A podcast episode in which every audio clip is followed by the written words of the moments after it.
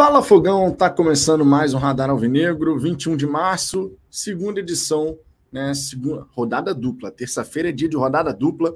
Então cá estamos nós novamente. Daqui a pouquinho Ricardo Zambuja estará aqui também para a gente poder trocar uma ideia e falar sobre um tema que eu considero importante. Coloquei aqui na capa dessa resenha onde está John Textor. Afinal de contas, o Textor é o sócio majoritário da SAF, enquanto a gente não tiver um diretor executivo, tal CEO presença do John Textor é fundamental. E a gente não escuta falar de John Textor já faz algum tempo, inclusive. A última vez foi em janeiro, final de janeiro, quando ele, inclusive, concedeu aquela entrevista. Ele mesmo pediu para realizar aquela entrevista lá no Fogão Net. Mas de lá para cá, nada. A gente não escuta falar nada de John Textor. É claro que as coisas no Botafogo precisam acontecer independente da presença do Textor por aqui. Inclusive, isso é algo que a gente já falou bastante aqui no canal. E por isso, inclusive, seria fundamental ter a presença de um CEO, um profissional desse gabarito, com autonomia, já trabalhando, uma liderança no dia a dia da SAF Botafogo, especialmente nesses tempos de dificuldade. Né? O Botafogo vive um momento muito turbulento, vive um período de crise, e a gestão de crise tem sido conduzida de uma forma lastimável no Botafogo. A gente não pode negar, várias coisas na SAF precisam melhorar. E para isso, uma liderança presente que realmente participe do dia a dia da operação, que entenda todos os desafios que estão acontecendo, é realmente essencial. Por enquanto, essa figura é de John Textor, sócio majoritário da SAF, já que a gente não tem o CEO, já que ele ainda não fechou questão sobre o CEO. Só que onde está John Textor? Essa é a grande pergunta. E também como a ausência de uma liderança presente impacta no dia a dia e impacta a SAF Botafogo, negativamente, naturalmente. Vamos conversar sobre isso. Também vamos falar aqui sobre provável decisão da CBF, que deve prorrogar a janela de transferências, ao invés de encerrar no dia 4 de abril, podendo fechar no dia 20 de abril, daqui a um mês. Isso é bom para o Botafogo ou é mais um período de sofrimento, longo sofrimento para a galera botafoguense? A gente sabe que o Botafogo está aí precisando contratar alguns jogadores. Até o dia 4 de abril a gente já estava naquela, ó, corrida contra o tempo, corrida contra o tempo. Agora, será que o Botafogo vai ter pressa ou não vai ter pressa caso a janela seja prorrogada até o dia 20 de abril? Sempre importante lembrar: a Copa Sul-Americana começa no dia 4, 5 de abril e o Campeonato Brasileiro começa no fim de semana do dia 15 de abril. A gente não pode ficar esperando eternamente para a chegada, pela chegada de bons jogadores, né? E lembrando, bons jogadores, as opções a gente já tem no elenco, precisamos dos titulares, especialmente ponta direita e ponta esquerda. Uma boa noite para todo mundo. Vamos trocar uma ideia aqui bacana. Participem dessa resenha, são todos bem-vindos. Concordando, discordando, de forma respeitosa, a gente se entende. Vocês podem discordar da nossa opinião aqui, a gente também pode discordar da opinião de vocês, mas o respeito vem em primeiro lugar. Então, mandem suas mensagens. Se quiser ter prioridade de resposta em alguma, algum comentário, alguma pergunta que você está fazendo aí no chat, manda o super chat, vem para a tela e tem prioridade máxima, claro. Se você for membro do canal, a gente também vai marcar muitas mensagens aqui, favoritar essas mensagens para poder trazer nessa resenha. Não consigo trazer todas, claro, mas também tem prioridade. Mas de qualquer maneira, a gente sempre busca trazer mensagem de todo mundo, tá? Claro, todo mundo você entende, de todas as categorias. Fechou? Deixe o seu like, se inscreva no canal. Estamos buscando os 30 mil inscritos. Muito em breve a gente vai alcançar essa marca com a ajuda de vocês, certamente chegaremos lá. Ultrapassamos a barreira dos 29 mil e fica aqui o meu muito obrigado mais uma vez. Mais uma marca importante sendo ultrapassada com a ajuda de vocês. Dito isso, vamos em frente. Vou passar na galera do chat para ver o que, que vocês já estão falando por aqui justamente para que a gente possa ir trocando essa ideia. Daqui a pouquinho, Ricardo Zambuja estará presente. E aí a gente entra, então, nessa resenha. Aí, o homem já está entrando aqui com a camisa do Overhampton. É, já chegou aqui como? Trajado de Overhampton. É Antes de passar a palavra para você, Ricardo, para você poder dar uma boa noite para a galera, como eu já estava falando com o pessoal aqui que eu ia dar uma passada inicial no chat, só para dar aquele confere nas primeiras mensagens, então façamos assim. Vou dar uma passada inicial na galera, dar uma boa noite pessoal Na sequência, passo a palavra para você. Arsênio Luiz, primeiro like da resenha. Boa noite, pô, obrigado pela moral. Já estava aqui às 9h52 só aguardando. Jonatas Teixeira, é impressionante saber que o John, sendo dono de dois clubes, dois não, né? Vou, vou terminar de ler aqui, mas ele não é só, só dono de dois. Na verdade, você tem que colocar o Molenbeek nessa história também, tá? Sendo dono de dois clubes e com porcentagem de outro clube na Inglaterra, mas você realmente desconsiderou o Molenbeek. Não pode fazer isso. O Molenbeek faz parte aí da Eagle Football. É, não ter como trazer, ao menos por empréstimo, três jogadores para suprir as lacunas do nosso ataque. A gente vai falar sobre isso aqui, nessa resenha aqui, sobre onde está John Textor e o impacto Sim. que a ausência dessa liderança causa na SAF Botafogo. A gente vai falar também sobre isso, claro. Rodrigo Ono, boa noite. Não vai chegar, não vão chegar reforços. Se vier no meio do ano, um diretor que diz que o Red Bull Bragantino é exemplo por não mostrar o balanço, isso mostra a bagunça que está o Botafogo. Bom, pelo menos agora os balancetes começam a ser apresentados e agora em abril teremos o balanço, né? Que isso seja uma prática recorrente, da maneira, inclusive, como determina a lei da né? Esse é um ponto extremamente importante. Nelson Silva, a CBF pode prorrogar o fechamento da janela. Falaremos sobre isso também. Mais um mês de sofrimento pela frente ou de fato os nossos problemas serão resolvidos? É uma pergunta aí pertinente pra caramba. Temos aqui o Valclides Rufino, vai brigar para não cair. Muita calma nessa hora, é precipitado falar sobre isso. Eu entendo a preocupação e a chateação. Inclusive, vou, quando eu passar a palavra para você já já, Ricardo, na sua introdução já quero que você fale sobre a seguinte questão que eu falei na hora do almoço aqui. Hum.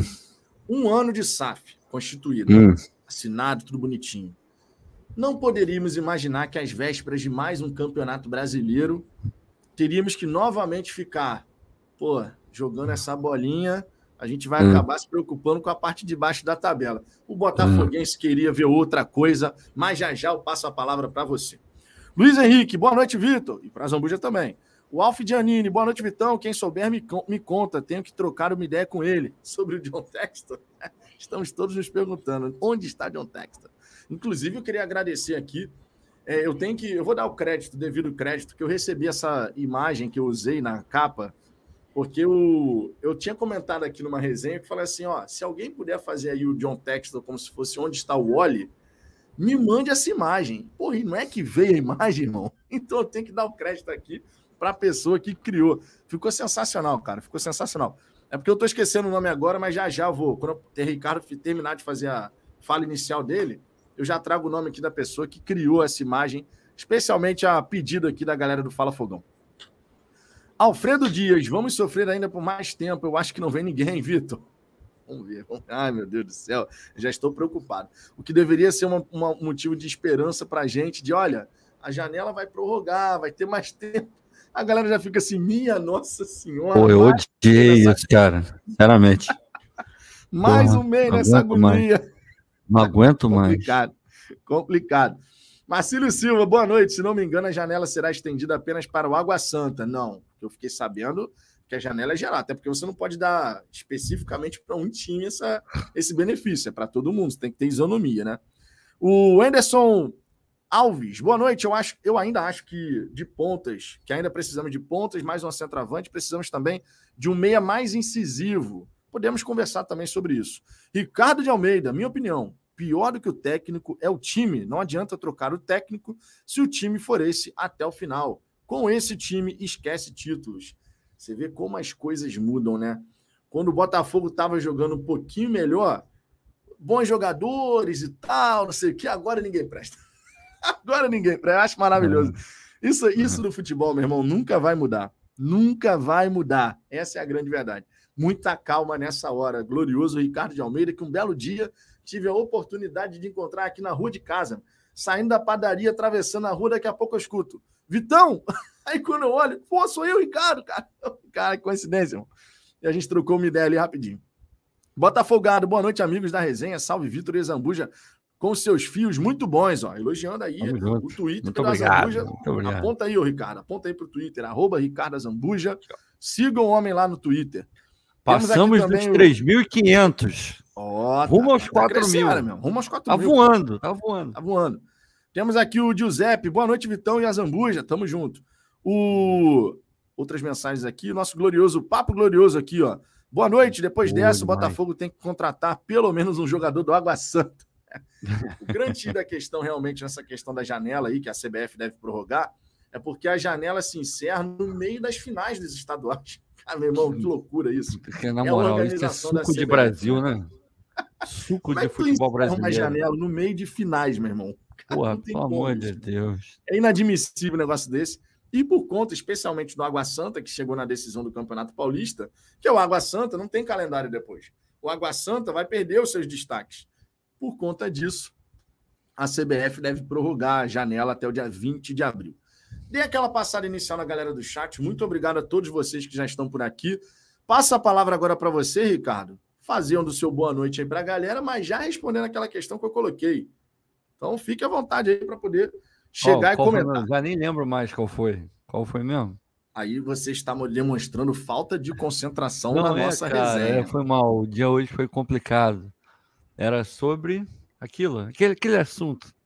É aquele é? assunto, Ricardo. Aquele vai, vai, vai, faça memória. Vou acabar cara. entrando nele, vou acabar entrando nele, fica tranquilo. Justo. É, primeiro, primeiro de tudo, dar boa noite para todo mundo que está aqui. Obviamente, eu sou um cara educado, minha mãe fez o trabalho direitinho.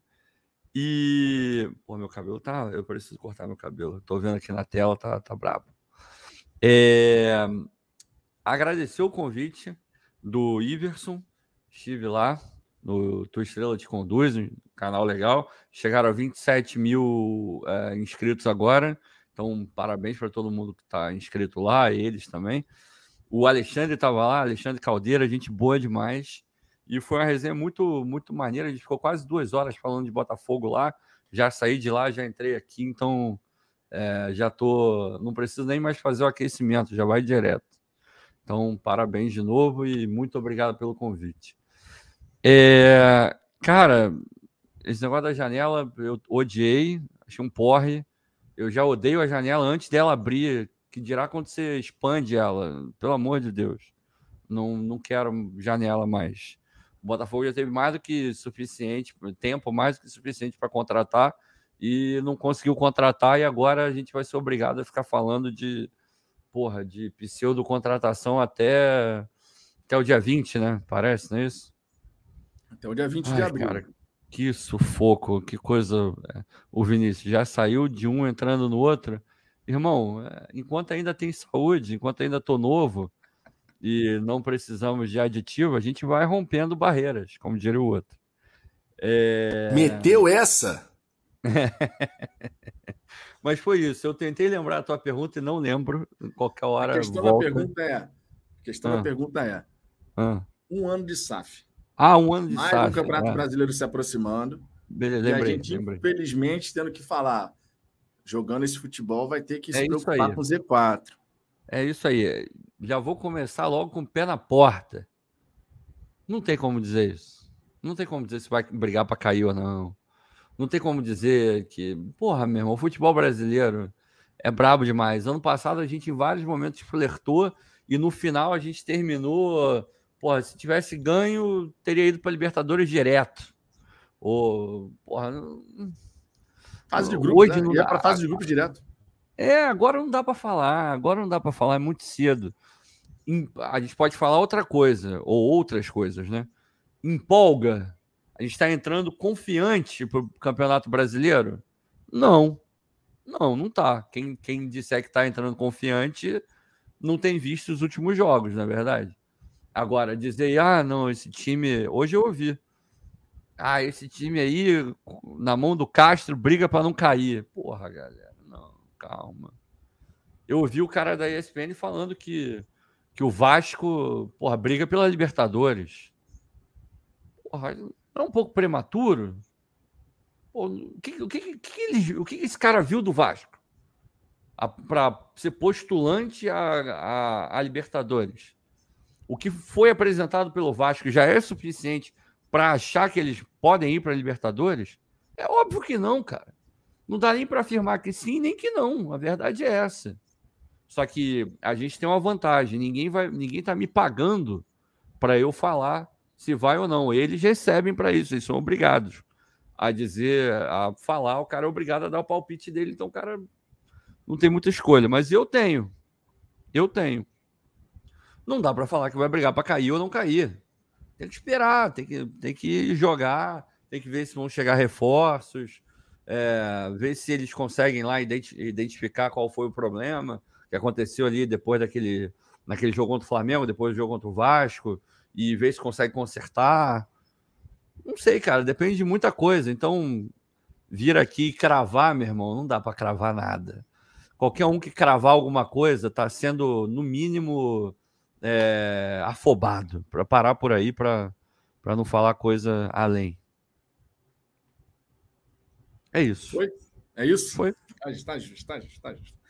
Vamos passar um pouquinho mais na galera do chat antes da gente entrar no tema principal. E mais uma vez eu repito: o tema principal aqui é como a ausência de uma liderança presente impacta negativamente a SAF Botafogo. Tá? Então é importante a gente falar sobre isso. A gente vive um momento de crise no Botafogo. O torcedor que negar essa situação não está enxergando o que está acontecendo, tanto fora de campo quanto dentro de campo. É um momento de muita turbulência, muito difícil. E você precisa ter uma liderança realmente presente que entenda os desafios que estão acontecendo, que esteja por dentro, o que eu imagino o Textor esteja, só que no dia a dia, lado a lado, com todo mundo ali, conseguindo garantir que a organização continue caminhando na direção que é o desejado. A gente não tem o CEO, essa é uma questão que o próprio Textor tem que resolver, né? A palavra final é dele, a canetada final é dele. E de janeiro para cá, o que a gente teve de informação foi lá em janeiro, final de janeiro, o Tex está falando: estamos com o nome favorito, tudo dando certo, nas próximas semanas a gente vai ter uma novidade. Se não der certo, aí a gente vai demorar um pouco mais para fechar essa questão. Só que a gente não sabe, deu certo, não deu certo, estagnou, mudou realmente o alvo. Estamos totalmente no escuro em relação a isso. A gente espera só que de fato possa chegar esse profissional, essa liderança que realmente vai ser importante. Só que antes de mais nada, a gente passa aqui na galera do chat, ó. É, Bora, o Bill. Daniel pô, tava pedindo aí, ó. O Daniel tava pedindo aí, eu ia falar, falou em escurinho aí, o Daniel tava pedindo para Vou dar uma pedindo aí uma chat, coisa para ele. Diria nosso glorioso Bernardo Gentili. Vou dar uma rolada no chat. Oh. O Gentili é maravilhoso com essa parada, meu irmão. O Gentili é maravilhoso. O Bora Bill, pô, aí é foda. Tem um cara com duas pernas e um perneta andando de muleta. Vamos apostar quem vai ganhar a corrida? Cara, é, calma, sobre essa cara, questão, calma. Calma. sobre essa questão de. Eu acho totalmente precipitado e eu acho que é sofrer por antecipação. O torcedor que chega agora, faltando aí três semanas para começar o brasileiro, um campeonato que se encerra apenas em dezembro, dizer Botafogo briga para não cair. Não Botafogo como, vai ter uma luta ferrenha contra o rebaixamento. É e nem que vai brigar por Libertadores. É. Tudo é precipitado nesse momento. É, cravar é não tem como. Cravar não tem como, pô. Não a gente pode cravar. sim chegar e falar, pô, foi o que o Ricardo falou, que é a mesma coisa que eu falei aqui no, no, na resenha do almoço. Falei, cara, olha só, nenhum torcedor botafoguense gostaria de ver, às vésperas de mais um brasileiro, a gente entrando na competição sem confiança de que, pô, podemos fazer um grande papel. E nesse momento a gente não tem essa confiança, olhando o que está acontecendo dentro de campo, realmente essa confiança não existe. Mas o próprio campeonato do ano passado já mostrou para a gente como funciona o campeonato brasileiro. Primeiro turno, um time sendo remontado, cacetada de lesão, suspensão. Dos 10 jogadores contratados, oito se lesionaram. Dos 10 contratados na primeira janela, oito se lesionaram. E no fim das contas, a gente terminou o campeonato a uma vitória de ir para a fase de grupos da Libertadores, dependia só da gente. O Campeonato Brasileiro, cara, ele é imprevisível. Entra, entraremos no Brasileirão nesse momento confiantes de que podemos fazer um grande papel? Não, a verdade é essa. Não entramos nesse momento, nesse momento, porque o futebol muda assim. Futebol, meu irmão, de uma semana para outra, daqui a pouco, duas semanas, a coisa se transformou. Aí tu fala, cara, a coisa se transformou de um jeito. Como é que a gente passou aqueles jogos lá jogando aquela bola horrorosa? Futebol é assim, cara. Então é totalmente precipitado. Chegar e falar que a gente vai brigar para não cair ferrenhamente até a última rodada, assim como o torcedor que vier aqui e fala: não, o Botafogo vai brigar pela Libertadores tranquilo. Precipitado, cara. Precipitado. O que a gente tem que focar, na verdade, em vez de ficar sofrendo por antecipação, é a gente focar em cobrar que as coisas que têm que ser feitas agora, no presente, sejam realizadas, para que a gente possa superar esse momento de dificuldade e voltar aos trilhos. É isso que a gente tem que focar nesse momento. A Sul-Americana está daqui a duas semanas, o brasileiro está daqui a três semanas, e a gente tem que pensar exatamente em conseguir recolocar as coisas nos trilhos. Não ficar projetando um porra, rebaixamento em dezembro de 2023. Muita calma nessa hora. Muita calma nessa hora. Deixa eu ver aqui o Virgílio Oliveira. Não sofrerei por antecipação, vou aguardar até o último dia da janela. Eu imagino, cara, que a gente vai realmente ver essa corda sendo esticada até o último dia, Ricardo. Você também vai por essa, por essa linha? Ah, Segundo informação agora, o Botafogo chegou até a oferecer 2 milhões de dólares aí para o Atlético, né, para contratar o Ademir, mas o Bahia levou. E aí eu acompanho até a linha de raciocínio do Leandro Xavier, não sei se você chegou a ver lá no Twitter. Não. Não conseguiu contratar o Ademir, mas se colocou essa grana aí na mesa para tentar contratar um jogador, menos mal, né? Não, é, é, é, é um indício de que algum movimento vai ter, né? Mas parece, deixa eu trazer aqui, acho que a gente pode dar uma confirmada, é, que a janela, pelo, pelo menos o Humanos do Davi, que está sempre aqui, ele botou que a, a, notícia retificada é que a janela vai ser estendida só para os times que estão em finais dos estaduais. Bom a gente dar uma olhadinha para para saber se realmente a notícia é, é, essa daí. Ah, cara, eu não tenho paciência para para janela de transferência, para nenhuma. Com ou sem dinheiro, eu acho horrível, porque é muita especulação, é muito nome, é a farra do empresário e é sempre muito ruim assim. Mas obviamente, quando a gente vem de uma janela, essa agora recente, onde a gente vê muito mal um nomezinho aqui e outro ali sendo especulado e não vem nada dizendo, ó, oh, Botafogo botou na mesa tantos milhões. E agora a gente dá uma olhada e fala, pô, 2 milhões, 2 milhões de dólares, 10 milhões de reais. Opa, eventualmente mudou alguma coisa. E isso é, é aquela luzinha no final do túnel, né, cara? É o que a gente sempre falou aqui. Dizer que o, o problema não é, como é que eu vou dizer? Não é quando a gente diz, ah, não tem dinheiro, a gente não quer dizer que efetivamente não tem dinheiro o que a gente quer dizer é o investimento está sendo feito de maneira conservadora. Ele não vai botar mais dinheiro, ele não vai fazer o movimento de contratar blá, blá, blá, enquanto o negócio do RCE não, não resolver. Isso foi o que ele sinalizou. Mas dinheiro a gente sabe que tem. É, tá ali capitalizada, tá pagando salário, o salário está em dia, então grana no cofre. Tem, querendo ou não, a gente vê uns movimentos do Botafogo, vai lá e compra o sapata, vai lá e faz um negocinho ali, oferece um pouco mais para comprar não sei mais quem. É, o Gabriel, aquele moleque Gabriel Barros, né? O Botafogo chegou a sinalizar para comprar também. Então, alguma grana tem envolvida. Quanto de dinheiro tem, a gente não sabe. Mas que dá uma animadinha. Você vê que o Botafogo está se dispondo a dar 10 milhões de reais num jogador, dá uma animada. É o nível de jogador que a gente precisa para resolver o, as carências que a gente tem? Não creio.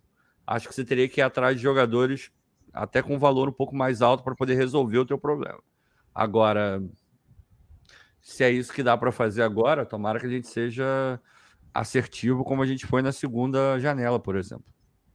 Do ano passado, né? Claro, óbvio. É, eu, eu vou nessa linha também. Se fosse para resolver assim, de fato. E claro, quando a gente fala resolver, a gente tá falando de resolver, porque chegaria um jogador diferenciado, um cara que Isso. realmente tem uma qualidade diferente, Isso. acima e tal. Não é garantia de nada. Não é garantia de nada, né? Verdade seja dita. Mas quando a gente fala em resolver, seria um cara que realmente pudesse chegar, vestir a camisa e a torcida olhar, pelo menos no papel, e falar assim: meu irmão, esse cara aí tem tudo para arrebentar, joga demais e tal, não sei o quê. E seria nesse ponto, cara, inclusive, o ideal porque nós já temos as opções. Nós já temos as opções para jogar ali pelas pontas. Nós não temos é o titular absoluto, seja pela direita, seja pela esquerda. Numa eventualidade, se você tem dois pontas, o canhoto e o destro, os caras, pô, meu irmão, os caras são diferentes, chegam, vestem a camisa titular. Na ausência de um, meu irmão, ah, vai entrar no segundo tempo Luiz Henrique, vai entrar no segundo tempo Vitor Sá. Beleza, meu irmão, dá para você levar numa boa. Agora, entrar no brasileiro com os pontas, que são dois, porra, dois lados do campo fundamentais. O Botafogo gosta de atacar pelos dois lados. O Botafogo gosta de chegar pelos lados.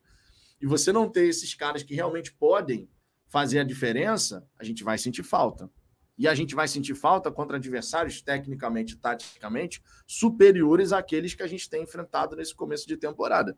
Então, realmente pode ser um, de repente, uma trajetória inicial, por exemplo, que são cinco jogos pesadíssimos do Botafogo logo de saída.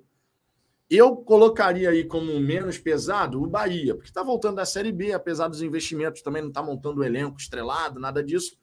Mas você vai ter um São Paulo que perdeu o Galopo. Ruim notícia para o jogador, porque machucou o joelho, claro. Mas em termos de avaliação de equipe adversária, o São Paulo sofre uma perda bem importante. O Galopo era reserva, foi ganhando espaço através da, dos campo e bola mesmo, conseguindo fazer gols e tal, e agora está fora do São Paulo. E o trabalho do Rogério Senna tem sido bem contestado por lá. Então, o São Paulo, nesse momento, ele também pensa no Campeonato Brasileiro com preocupação. O torcedor São Paulino, a mesma coisa. Preocupação. O torcedor do Bahia, que é na segunda rodada, também com preocupação. Muito mal na Copa do Nordeste. O Campeonato Baiano é o favorito, né? Mas por razões óbvias, né? O Campeonato Baiano nem o Vitória mais faz frente lá no Bahia. É... E não está contratando assim grandes jogadores e tudo mais, né? Não está realmente. A torcida do Bahia está bem chateada assim com o movimento de mercado que o Bahia fez até agora. Aí você tem o Flamengo, que não vive o seu melhor momento, mas ainda assim é um time muito qualificado. Você tem Atlético Mineiro, Corinthians, ou Corinthians e Atlético Mineiro, não vou lembrar a ordem agora. Mas são adversários tradicionais do futebol brasileiro. São adversários que vão começar o campeonato também querendo buscar pontuar o máximo possível.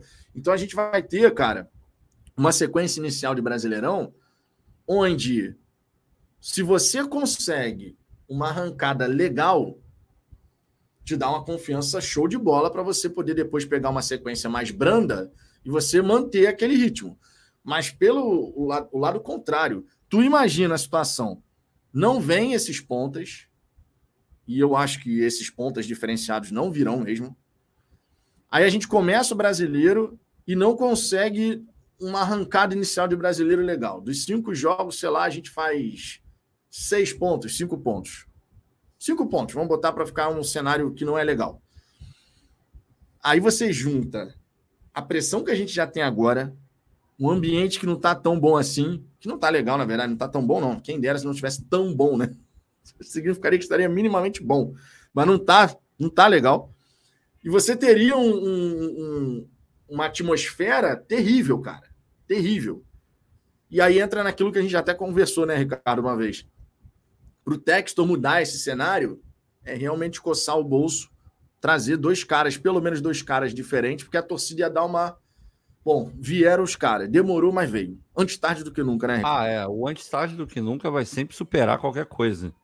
Porque porra, eu nunca vou lamentar que um jogador bom chegou, ah, chegou no final. Claro, eu vou ficar meio bolado, vou continuar dizendo que não é o ideal, que não é o correto, acima de tudo. Mas antes tarde nunca. Chega, joga, faz a diferença e no final a gente vai reclamar de novo lá no final do ano, mas aquela reclamação um pouco mais leve. Vamos ver, cara, tem que aguardar, não tem jeito. Tomara, eu juro, eu tô torcendo muito para que não estenda essa janela, porque eu não aguento mais falar desse tipo de assunto. E eu quero que o Botafogo faça alguma coisa logo, porque se não fizer, meu irmão, vai ficar jogado e o Botafogo vai empurrar com a barriga de novo, mais um tempo. E eu não quero isso, não, cara. De verdade. É, Beijo, Nel. Braga. Razambuja onipresente. É, tô... O homem está em, todas. Estou em tá todas. É impressionante. O Joebel Brito. O Botafogo tem um dono. Sendo assim, virou uma empresa. Ainda que uhum. essa empresa tenha uma torcida, o dono da empresa é obrigado a dar satisfação do seu empreendimento para alguém Joebel, Joebel, olha, de verdade, cara, se fosse essa empresa uma empresa que não mexe com paixão, com torcida, se não fosse futebol, se não fosse, de repente, até outro esporte, porque qualquer esporte envolve paixão. Você tem pessoas que se dedicam àquela paixão diariamente. Pode ser qualquer esporte, meu irmão. Futebol, vôlei, basquete, beisebol, hockey no gelo, pode futebol americano, qualquer coisa, cara. Qualquer coisa. Handball, qualquer coisa. Tem pessoas que são apaixonadas por um time, que se dedicam a acompanhar aquele time, que querem estar por dentro das novidades daquele time. O Textor, ele não comprou só um negócio, ele comprou também um negócio que envolve muita paixão. E isso nunca pode ser tirado de, da, da, do contexto que a gente vai falar. Nesse cenário, ainda mais considerando que o Textor coloca, e, e, e ele se coloca nessa, nessa posição, né? co-owner com os torcedores do Botafogo. Ele, tra tra ele trouxe isso, ele traz isso para poder mostrar assim, ó, tamo junto. Só que o tamo junto só foi até a página 2. Por diversas é. vezes, o, na prática, né, a gente ficou no escuro. Então, por mais que ele seja, assim, dono da, da empresa, da SAF Botafogo, a gente nunca pode desconsiderar que a razão de existir de um time de futebol é o seu torcedor. A razão de existir de um time de futebol é a sua torcida. É a torcida que movimenta tudo em relação à marca Botafogo. Presença de estádio, bilheteria, produtos, sócio-torcedor, a própria, o próprio potencial de marca para o mercado. As outras empresas se interessam pelo Botafogo não pelos bonitos olhos azuis do texto, mas pelo potencial de engajamento, de visibilidade. E isso envolve o torcedor. Não dá para você chamar o torcedor de co-owner, de coproprietário, e, pô, isso aí vira mero falácia, sabe? Ah, não, é, é bonitinho. Vamos chamar de cone, coproprietário.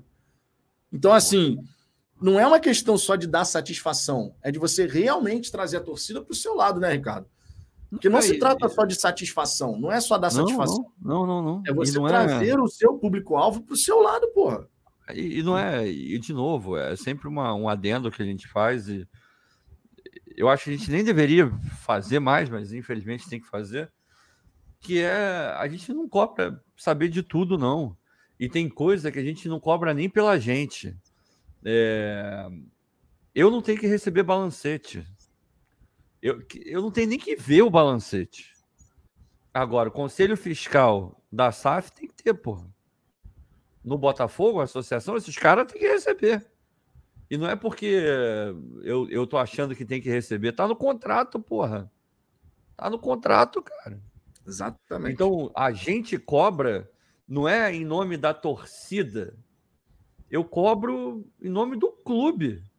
Eu tô querendo que o Durcésio vá lá, bata na, na sala do, do Tairo.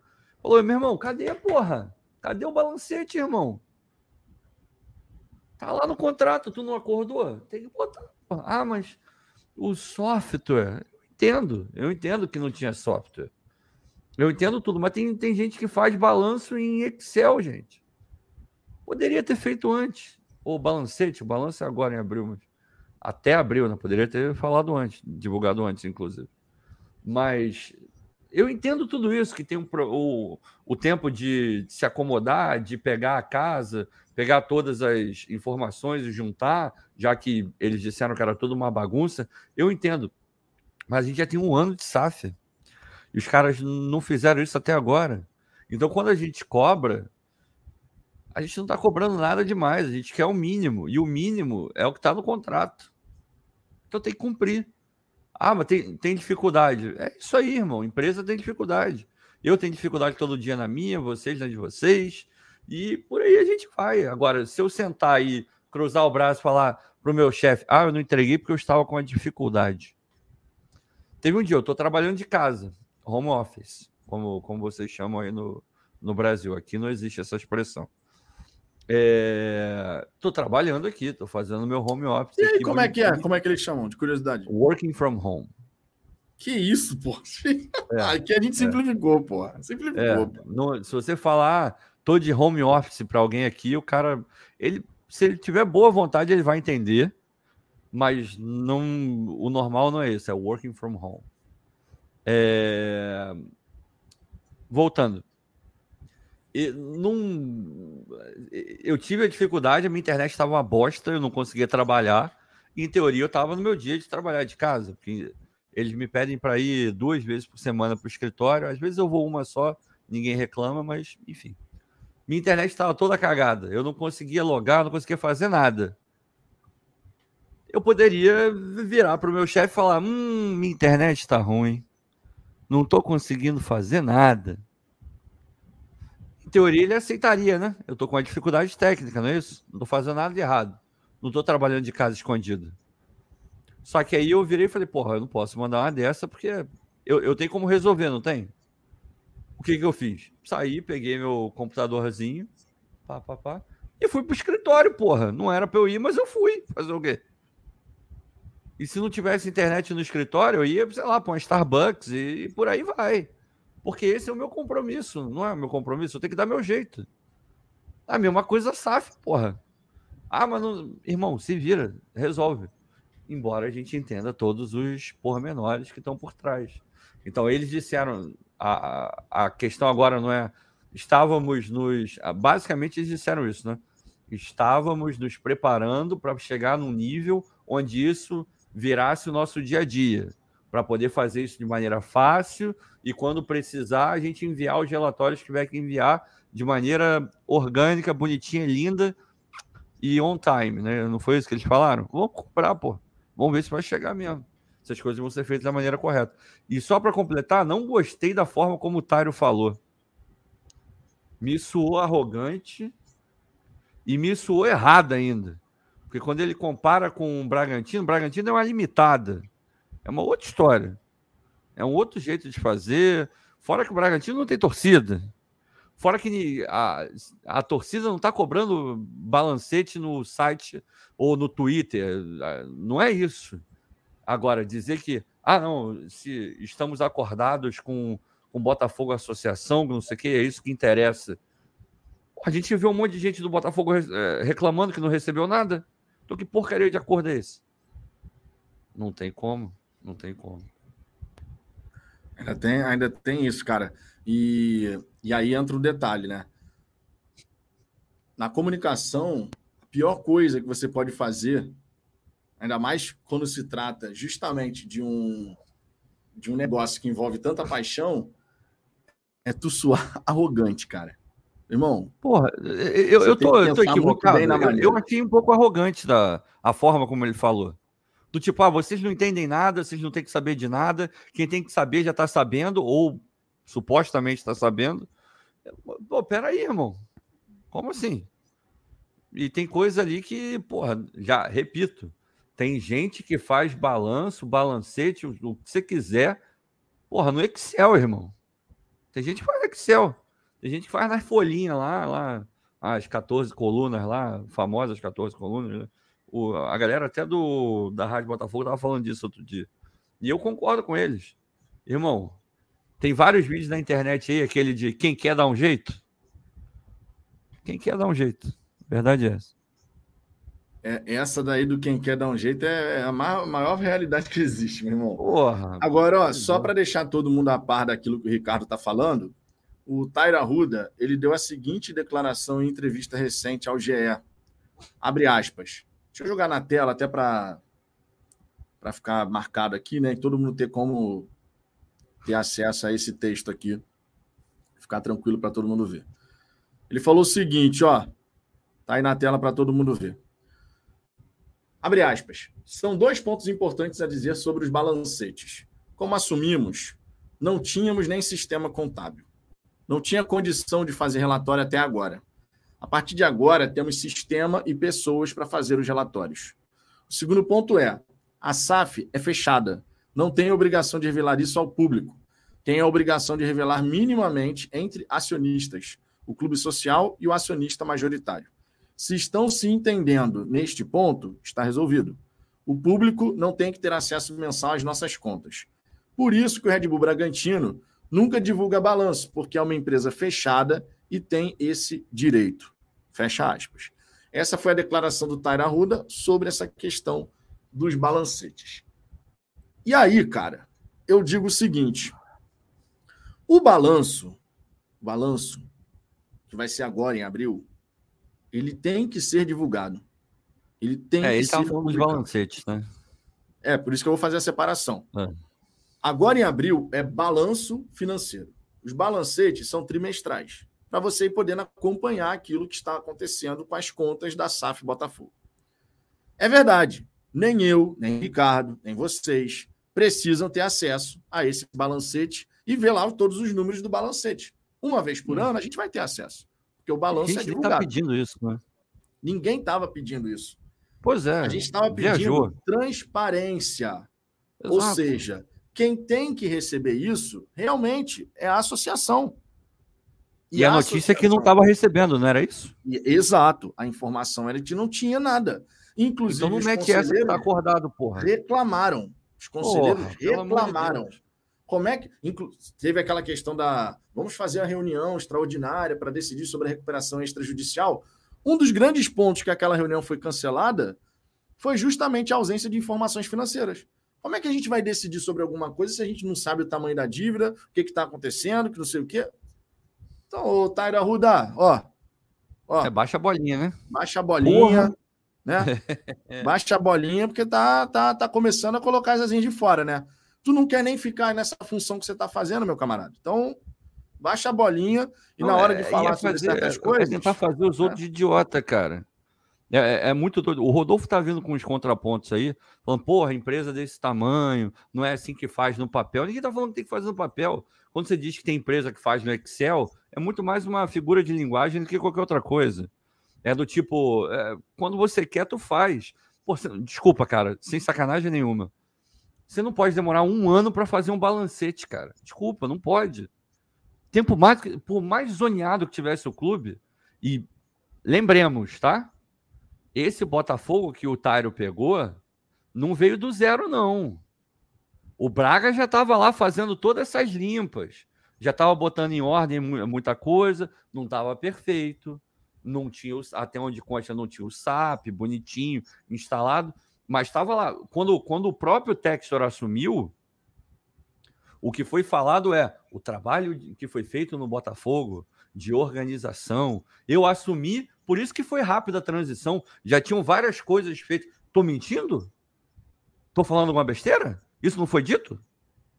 Aí, quando é conveniente, o cara lança que não tinha nada. Que era tudo uma zona, que não tinha como fazer. Pô, peraí. Quando você assume, você fala que estava organizado. Minimamente organizado. E agora, só porque você não apresentou, você fala que não estava? Ou você mentiu lá, ou você mentiu aqui, porra. E de, e de novo, eu não estou tirando nada disso da minha cabeça. Isso tudo foi falado. Só pegar aí. GE, Fogão Net, vocês vão encontrar tudo isso que eu tô falando aqui agora. Então, no final, é exatamente isso aí. Putário baixar a bolinha dele, porque ele tá tratando todo mundo como se fosse idiota. Tem gente que não sabe como funciona e não tem obrigação de saber. Concordo. Meter essa de que não temos que dar contas é, mensais ao público. Ninguém tá pedindo isso, porra. Quem tá pedindo isso, é, essa pessoa não entende realmente nada. Agora, não era essa cobrança. Porra, tem. Né, ele acha que só ele no mundo sabe como é que funciona? Tem gente que trabalha com isso. Tem um monte de botafoguense que trabalha com isso. Porra, pelo amor de Deus, mandou muito mal, mas muito mal. Muito mal mesmo. Seguindo aqui, ó, temos o superchat do Douglas Barros, nosso glorioso Douglas. John Textor precisa de fato tirar o escorpião do bolso e dar as condições de trabalho necessárias, porque achar que sair com o Luiz Castro, que magicamente Dorival e Cuca vão ir para uma furada, vamos usar a cabeça e cobrar o John Textor. O Textor tem que ser cobrado. A gente tem falado aqui dessa questão de aparecer, se não vai. E ó, eu vou repetir o que eu já falei aqui. De verdade, se o John Textor define o diretor executivo, dá autonomia para esse cara, um cara com experiência nessa função, um cara que vai poder trazer a visão do Textor para garantir que todos os departamentos do Botafogo caminhem na mesma direção, todo mundo buscando os resultados, para que a organização possa crescer e atingir a visão que o Textor tem para a SAF Botafogo, o Textor pode passar um ano sem ver o Brasil, cara. Não é o ideal. Não é o ideal, mas ele poderia até passar um ano sem ver o Brasil, porque a gente teria uma liderança presente aqui a gente teria um diretor executivo com poder, autonomia, para poder chegar e fazer o seu trabalho e garantir, ser um facilitador também, para que todos os departamentos possam realizar bem o seu trabalho. Não ter, em períodos de crise, uma liderança forte, presente, participativa, por mais que o texto faça chamadas, videochamadas, não sei o quê, é diferente, cara. A gente não está falando de uma empresa de fundo de quintal. A gente está falando de, de um Botafogo que gera milhões em receita, em despesa também, que tem milhões de torcedores apaixonados. Não é uma empresa de fundo de quintal para você simplesmente. Vou empurrar com a barriga essa questão do diretor executivo. Já tem um ano, cara. Antes era o Jorge Braga, é verdade. Aí o Jorge Braga saiu. Entrou o Tara Ruda fazendo essa função a contragosto, porque o Tara Ruda deixou bem claro que ele não quer ficar fazendo isso. Ele está lá a pedido do texto. Ele está tapando um buraco. Só que ele já tapou o buraco tempo demais. O correto, para dar margem que alguma coisa interna eles pudessem ali resolver aos pouquinhos, que o Tairo ficasse até o fim de 2022. Que a gente entrasse em 2023 já com esse processo muito adiantado, para que em janeiro ainda a gente tivesse esse diretor executivo esse profissional podendo já trabalhando aqui no Brasil, comandando o Botafogo daqui do Brasil. É ilusão achar que você ter um sócio majoritário distante, preocupado com outras coisas, tanto a empresa dele quanto os outros clubes que acompanham a Eagle Football. É ilusão achar que isso de modo algum impacta o dia a dia da SAF. E ainda mais considerando que o texto é centralizador. É ilusão, cara. Uma empresa do tamanho do Botafogo precisa realmente de uma liderança que esteja aqui. Um cara com autonomia, que tenha a capacidade de o um poder de decisão para poder fazer as escolhas necessárias e que seja depois cobrado, inclusive, pelo próprio texto.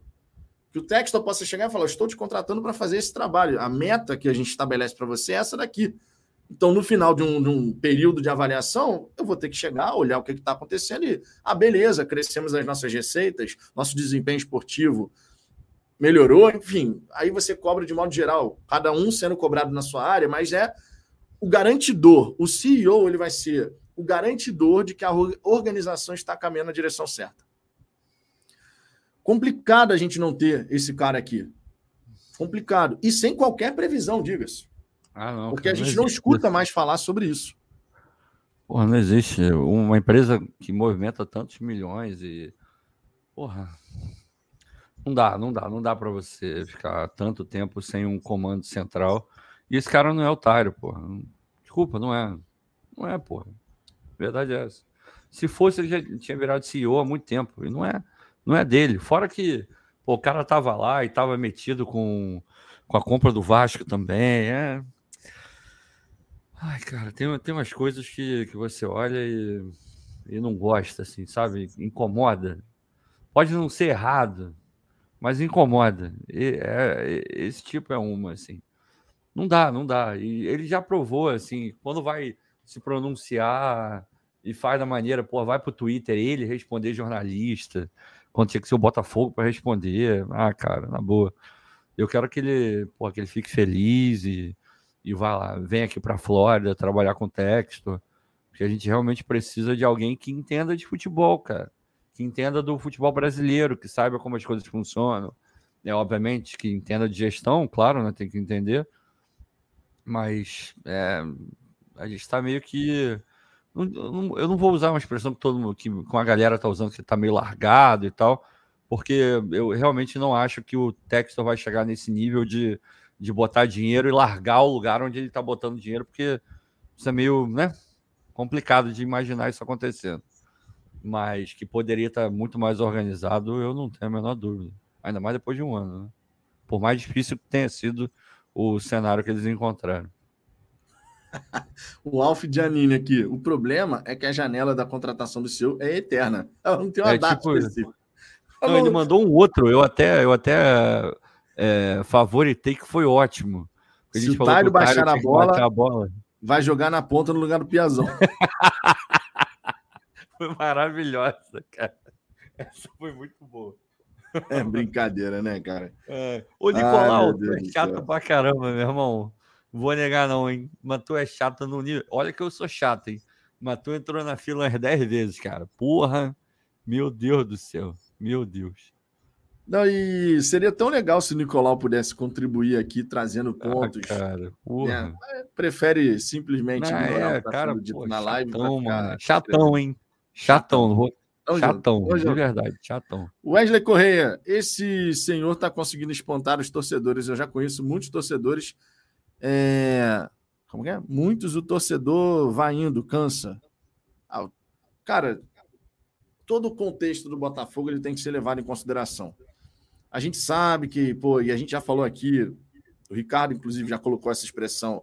A gente tem que deixar essa mochilinha com o peso do passado para trás. Só que eu entendo também o torcedor quando ele não consegue se desvencilhar desse peso do passado, porque quando acontecem coisas no presente que nos remetem a um passado que a gente quer deixar para trás, o torcedor mais uma vez ele olha e fala: pô, isso aqui eu não esperava que acontecesse agora, sabe? Isso aqui era coisa do passado. A gente queria, a gente quer se desvencilhar total. É um período de transição difícil, cara. É um período de transição difícil até a gente poder chegar e ver um novo Botafogo do jeito que a gente deseja, totalmente estruturado, competindo bem pra caramba, chegando nas competições e a gente poder falar, é, mudou tudo assim. Porque muita coisa já mudou. Não dá para falar que não, é porque a gente acaba sempre condicionando as mudanças positivas ao campo e bola. Se no campo e bola a gente está passando por um momento conturbado, por diversas vezes isso acaba apagando ou diminuindo o real impacto daquilo que está acontecendo fora de campo. Né? Então, a gente acaba esquecendo, é meio que uma memória seletiva, porque a chateação com o resultado ela é muito maior e acaba realmente impactando a percepção de mudança. Mas não tem como negar que nesse período de um ano e dez dias que a SAF efetivamente foi constituída, coisas dentro do Botafogo mudaram. Hoje, inclusive, a gente estava acompanhando é, passei a acompanhar depois, porque o Ricardo falou sobre a resenha com o TF. Eu falei, vou voltar lá para acompanhar, porque eu, tava, eu estava ensinando a pequena Luna a fazer cachorro-quente. Estava explicando todo o processo para ela, como se faz o cachorro-quente, a melhor forma de cortar o pão. É assim que você vai interagindo com a sua filha, meu irmão. Cada um interage de um jeito. Eu falei, já que ela está no meu colo, vou mostrar para ela: ó, o corte do pão tem que ser assim, você vai botar aqui, não sei o quê. E aí eu passei a acompanhar o resenha com o TF, aproveitei que eu estava aqui, aqui, na cozinha e tal. E aí o Gentili ele falou uma coisa que é verdade. Ele enumerou ali algumas coisas que mudaram já nesse período, né? Falando sobre agora a questão da grama sintética, o patrocinador, os executivos, e falou um monte de coisa que já mudou no Botafogo, que por diversas vezes, à medida que o tempo vai passando e a gente não vê dentro de campo a coisa se desenrolar da maneira como a gente quer, isso pode passar a ficar assim: ah, isso aí já foi, tanto faz, não quero saber. Mas na verdade não é já foi, tanto faz. Porque é um processo de mudança constante que o Botafogo, claro, tem que seguir desenvolvendo. Porque o extracampo forte vai favorecer um campo e bola forte. Por mais que nesse presente momento não seja tão simples assim a gente enxergar que uma coisa realmente vai caminhando junto da outra. E, Vitor, é porque foi o que você falou, o resultado condiciona muito a análise de várias pessoas, né? Mandar um beijo pro Durcrésio, tá aí sempre, tamo junto. É...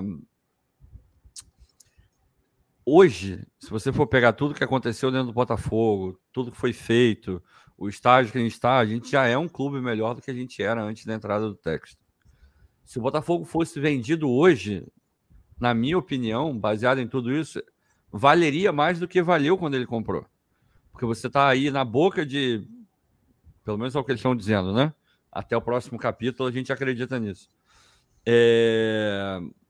Resolver ali, equacionar a questão do RCE, vai ter que olhar aquelas as dívidas cíveis também, que parece que pararam de pagar, mas equacionando tudo isso, com um centro de treinamento melhor, com um elenco mais valioso do que era antes, é, com um estádio com uma grama sintética que pode que se tornou ainda mais viável para receber shows e, e blá blá blá. Hoje o clube já vale mais do que valia quando o Textor comprou. E pô, é impossível você não olhar que isso aconteceu. Então só disso ter acontecido já já dá para você olhar e falar o saldo é positivo até aqui. Porque senão a gente ainda estaria treinando lá no no anexo, a gente ainda estaria com gramado que nunca foi trocado, e tudo isso você pega e dá um rewind, né, como eles chamam aqui. Você volta. E, não dá para voltar, é claro, a gente tem que ver agora. Acertou em tudo? Óbvio que não. Tem coisa para melhorar? Um monte, uma penca de coisa para melhorar. Agora, o, o, resultado do campo bola não pode mascarar o que já foi feito de bom, pô. A verdade é essa. Exato. Alisson Souza, já falaram sobre o dinheiro a receber da nova liga? Que houve? Que houve? Gabiru. Ah, o ídolo aqui. Tiraram o Tiraram sorriso, o sorriso. Vocês me pagam. Eu amo o Gabiru, cara. Beijo, Gabiru. Gabiru é sensacional, meu irmão. O Alisson Souza aqui, ó, já falaram sobre o dinheiro a receber da nova liga. Cara, rolou isso hoje, né? Rolou. De sair aí uma simulação de quanto o Botafogo receberia. Já assustou receber... todo mundo. Assustou todo mundo, é verdade. Né? Algumas, pro... algumas projeções, algumas projeções, é claro que pegou, pegou, porra, meu irmão, pegou geral de surpresa, né? Tem algumas coisas naquelas projeções ali que você fala assim, não. Mas não é, não. porque você viu a história, né? De onde eu vi, eu vi, eu vi. Porra, é foda. É no primeiro, eu entendo, no primeiro né? momento que você olha aqueles números, você fala assim. Não faz sentido nenhum, é. Tem alguma coisa errada aqui, pô. Claro que tem, pô. Claro que tem. Claro que tem. Cara, Mas sobre faz. a questão da. Faz. Sobre a questão da Libra, Alisson. É... Existe um modelo de transição né, que eles estão querendo implementar é, 40, 30, 30 no primeiro momento, depois seria uhum. depois seria 45, 30, 45, 25. 30, 25. Exato. Então, isso num período de cinco anos. Flamengo e Corinthians teriam ali uma meio que uma proteção né, inicial, é, porque eles mínimo fazem, garantido. É o mínimo garantido, mínimo garantido. e tal. É, mas no fim das contas, cara, para o Botafogo ganhar muito dinheiro com a Libra, irmão, desempenho, desempenho, desempenho. Se o Botafogo tiver um bom desempenho, entra mais dinheiro. Não, é só... No fim das contas, essa parte vai ser fundamental. É, Porque hoje, assim, é, hoje é o Botafogo bom, né? já ganha 80, né, Ricardo? Hoje o Botafogo já ganha 80. É. Normalmente. É, gira ali na casa dos 75, 80. 81. Na Libra, a expectativa é que a gente possa conseguir mais. Só que para conseguir mais, você tem que performar melhor. Não é, e, e assim, cara, Obviamente, a gente gostaria.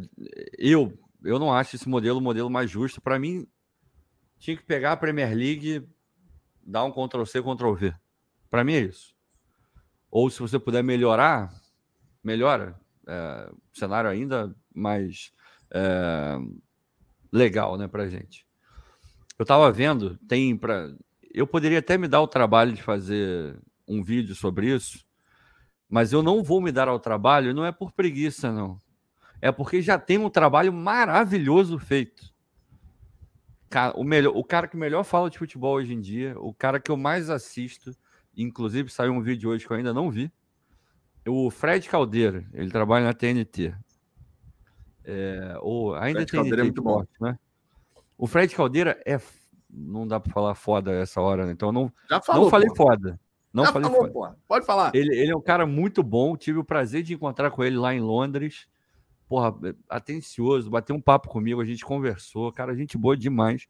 Tem um defeito, ele é tricolor, ele é fluminense, mas enfim, nem todo mundo é perfeito. Mas ele fez um, um vídeo explicando a questão dos direitos de, de televisão da, da Premier League, que é primoroso. Ele pega os gráficos, explica tudo bonitinho. E, porra, o, o primeiro colocado ganhou 150 milhões. O último ganhou 100.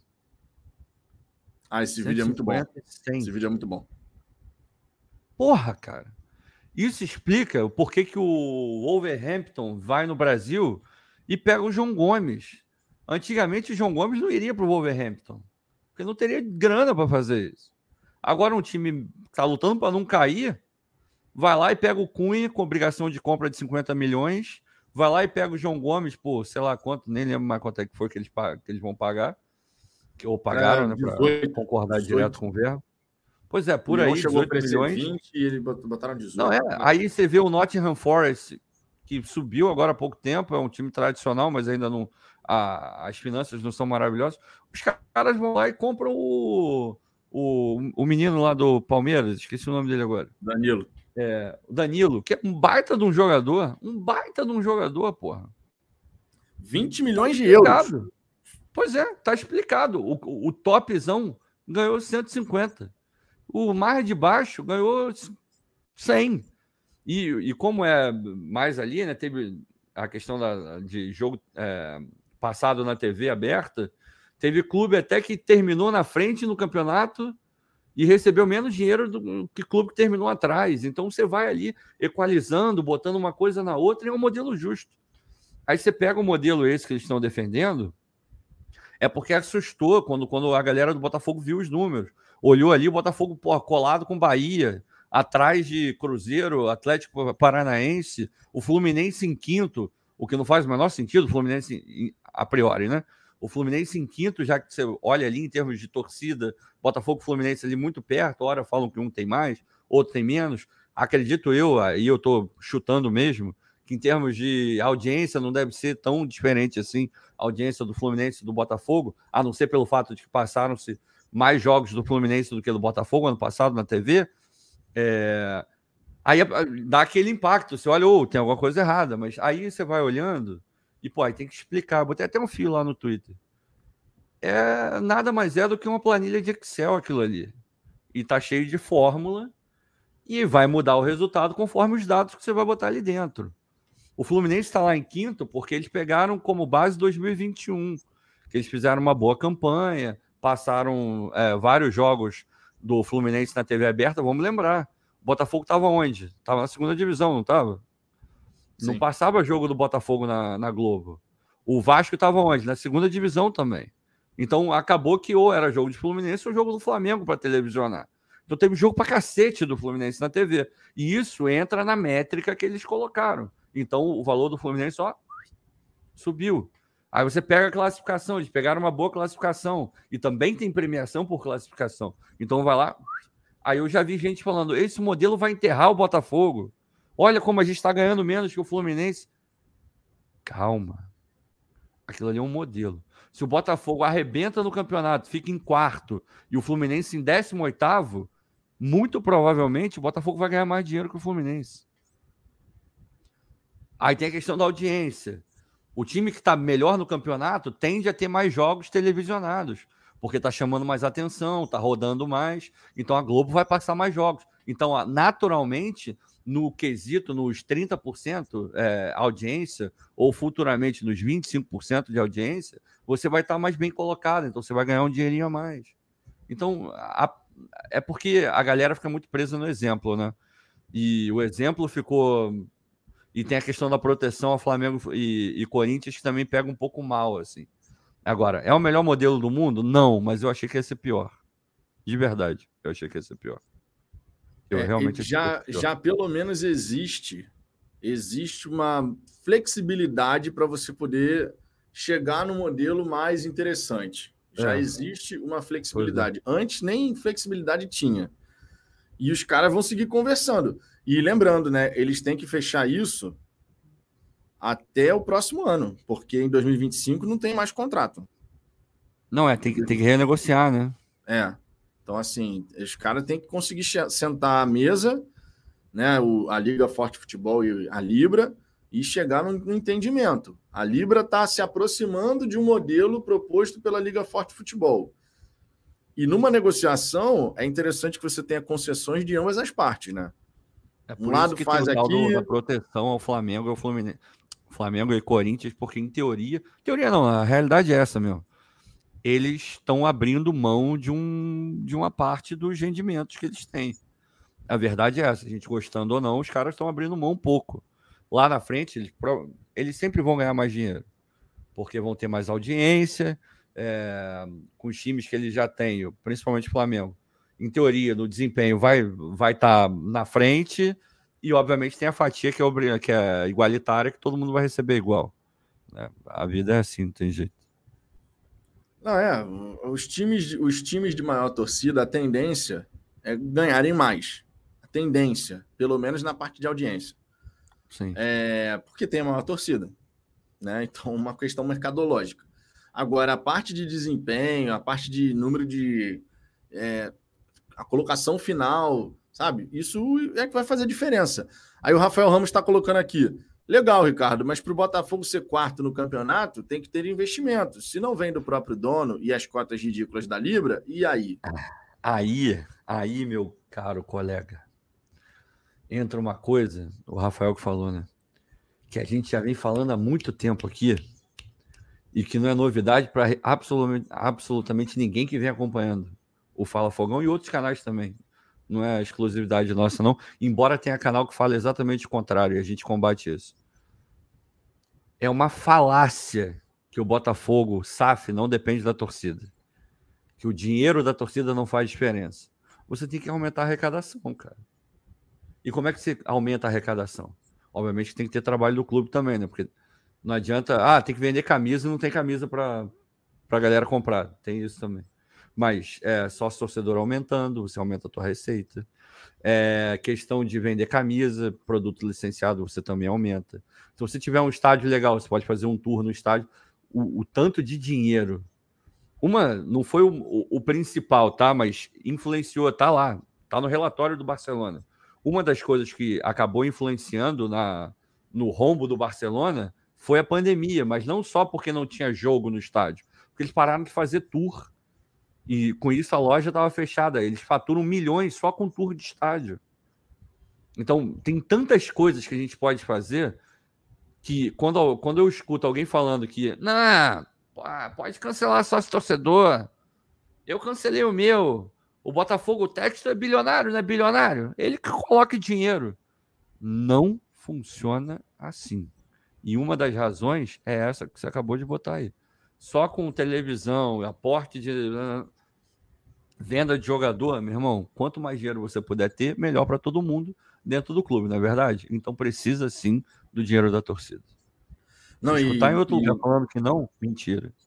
E não, e não só isso, né, cara? Porque um clube saudável, um time saudável, ele tem uma receita, uma torta, digamos assim, Sim, bem equilibrada nas fatias. Uhum, uhum. O Botafogo hoje, o Botafogo hoje, ele de, a receita do Botafogo, claro, gradativamente o perfil vai mudando, mas a receita do Botafogo hoje, ela vem mais de 60% da TV. Pois é. E isso não é saudável. Você tem que diversificar. Então você vai ter venda de atletas, premiação das competições, é claro que o grande objetivo é você chegar na final, ganhar as taças e tal, porque você vai ganhar mais dinheiro. Com isso, você também atrai mais patrocinadores. Uma coisa vai a, a, chamando a outra, né?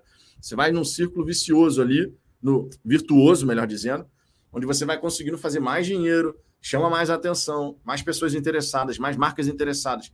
E uma coisa vai puxando a outra. Mas, cara, você tem que diversificar as fontes. Essa questão de ter shows no estádio Newton Santos, tem torcedor que está torcendo o nariz para isso. Ah, porque o Coldplay, não sei o quê. Cara, o, o equipamento ele tem que ser explorado em sua plenitude. E o Botafogo nunca foi de fazer isso. O Botafogo tinha um equipamento que utilizava ali 35, 36 vezes por ano, que eram os jogos como mandante, num ano que tem 365 dias. Então, pô, em 10% do ano você usava o estádio. Nos 90% restantes ele ficava fechado dando prejuízo. Então, você vai diversificando as receitas e gradativamente você vai conseguindo fazer com que o time fique mais saudável, sem ser dependente de uma única fonte. E, e, se eu não me engano, tem até um estudo que mostra lá que os principais times do planeta eles têm uma relação de receita, por exemplo, de impacto da TV, que a TV, tipo assim, para ser considerado um time saudável nesse ponto, a TV tem que ser até 35%, não mais do que isso. O Botafogo é, passava de 60, cara. Não, tá doido. E aquele negócio, né, cara? É, o cachorro com dois donos morre de fome. Já ouviu isso? Já ouviu esse ditado? Porque um pensa que o outro deu comida e não dá comida. No final, o cara tá, não tem comida para comer, pô. É a mesma coisa, quando você depende de um só, meu irmão, você não tem nenhum, você tá ferrado. E só para exemplificar isso que eu falei, eu, eu fui fazer o tour do Arsenal lá e eles dão um certificado, tá aqui, bonitinho, tá vendo? Dizendo aqui, tem meu nomezinho aqui, que eu fiz o tour do estádio, blá blá. Isso aqui é de graça. O papelzinho que tá aqui por trás. Só que aí, malandramente, malandramente, eles deixam isso aqui do ladinho, assim. Aí, pô, um papel mó bonito. Pô, escudão do Arsenal aqui, escritinho bonitinho tem os títulos aqui do lado, tudo bonito. Aí eu falei, pô, eu vou levar para minha casa só esse papelzinho aqui. Não, eu quero a outra. Sete libras, oito libras, sei lá. Tive que comprar, porra. Paguei, tive que botar lá no, no bolso do, do americano, dono do Arsenal. Isso é dinheiro que o cara fala. Todo dia vão, sei lá quantas pessoas para fazer o tour. Agora, eu, eu nunca, nunca, me ofereceram fazer um tour no Newton Santos. Eu não sei nem se tem. É capaz de ter e eu não saber, o que também é um erro. Então, é. precisa abrir muito olho para esse tipo de coisa. E, cara, tudo, tudo, absolutamente tudo pode virar fonte de receita. Porra. Tem muitas possibilidades para você fazer dinheiro. E uma parte, obviamente, importante nessa equação é o torcedor. O torcedor também é uma parte importante nessa equação. Até porque a gente nunca pode perder de vista uma coisa. A obrigação de colocar dinheiro por parte do texto contratualmente, ela se encerra em 2025. Pois é, tem que ser autossustentável. Depois é autossustentável. Senão não, não vai fazer a... sentido econômico para o cara. E aí a gente está reclamando agora de que não está tendo contratação, botando grana. E, porra, num cenário onde ele é obrigado a botar o dinheiro, ou seja, em algum momento vai chegar o jogador. Agora, daqui a cinco anos, é esse momento que o Vitor está falando, se não tiver aumentado a receita por parte da torcida, é, televisão, desempenho esportivo, se isso tudo não acontecer, a gente volta para um patamar parecido com o que a gente tinha no Botafogo Pindaíba em termos de arrecadação. Aí, meu irmão, não vai dar nem para pagar esse time que a gente tem hoje e que, gente, que tem uma galera reclamando. Porque a folha é de 12. Faz uma conta simples aí, multiplica 12, 13 milhões por 13 e vê quanto custa só para manter o futebol e quanto que o Botafogo arrecada. Cara, a gente vai ter uma noção maravilhosa. Tudo bem que não é totalmente fidedigna, porque a partir desse ano você começa a criar algumas receitas, patrocínio, esse tipo de coisa. Vai ter a Reebok aí daqui a pouco, a gente espera, então algumas receitas vão ser incrementadas. Mas eu aposto com vocês que o faturamento do ano passado do Botafogo não chegou nem 100 milhões. Faturamento que eu digo por conta própria, andando com as suas próprias Até porque pernas. a TV não entrou, né? Pois é, ainda teve isso, que pegaram lá o dinheiro, a Globo reteve, reteve o dinheiro. Porra, irmão, irmão, se esse cenário for levado para daqui a cinco anos, se hoje já não fecha, lá vai fechar menos ainda. Aí tu vai criar um outro problema. Tu não vai ter como pagar nem o, o, o de Plácido. Você não vai ter dinheiro nem para pagar o de Plácido. Vai ter que voltar para o Kevin. Aí, aí que a torcida vai reclamar. É melhor o quê? É melhor prestar atenção agora. É, aí, claro, conforme o Ricardo colocou anteriormente, e é uma pô, regra básica do futebol, meu irmão.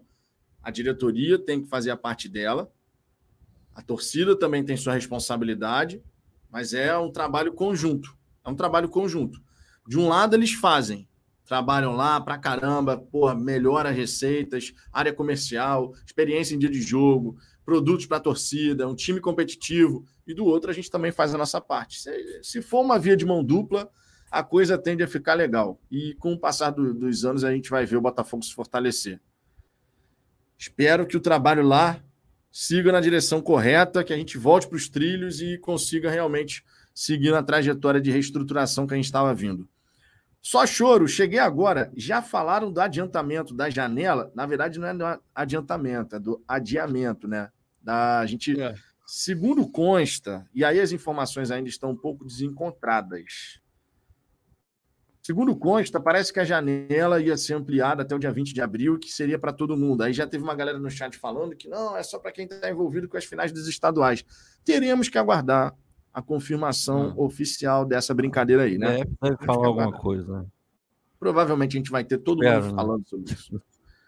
É. é. Se tratando de CBF, a gente não sabe como é que funciona. Né? Eu só espero o pior, sempre. É, sempre. É, pois é. Sempre. Exatamente. Tamo junto, só choro. Obrigado aí pela, pelo superchat, cara.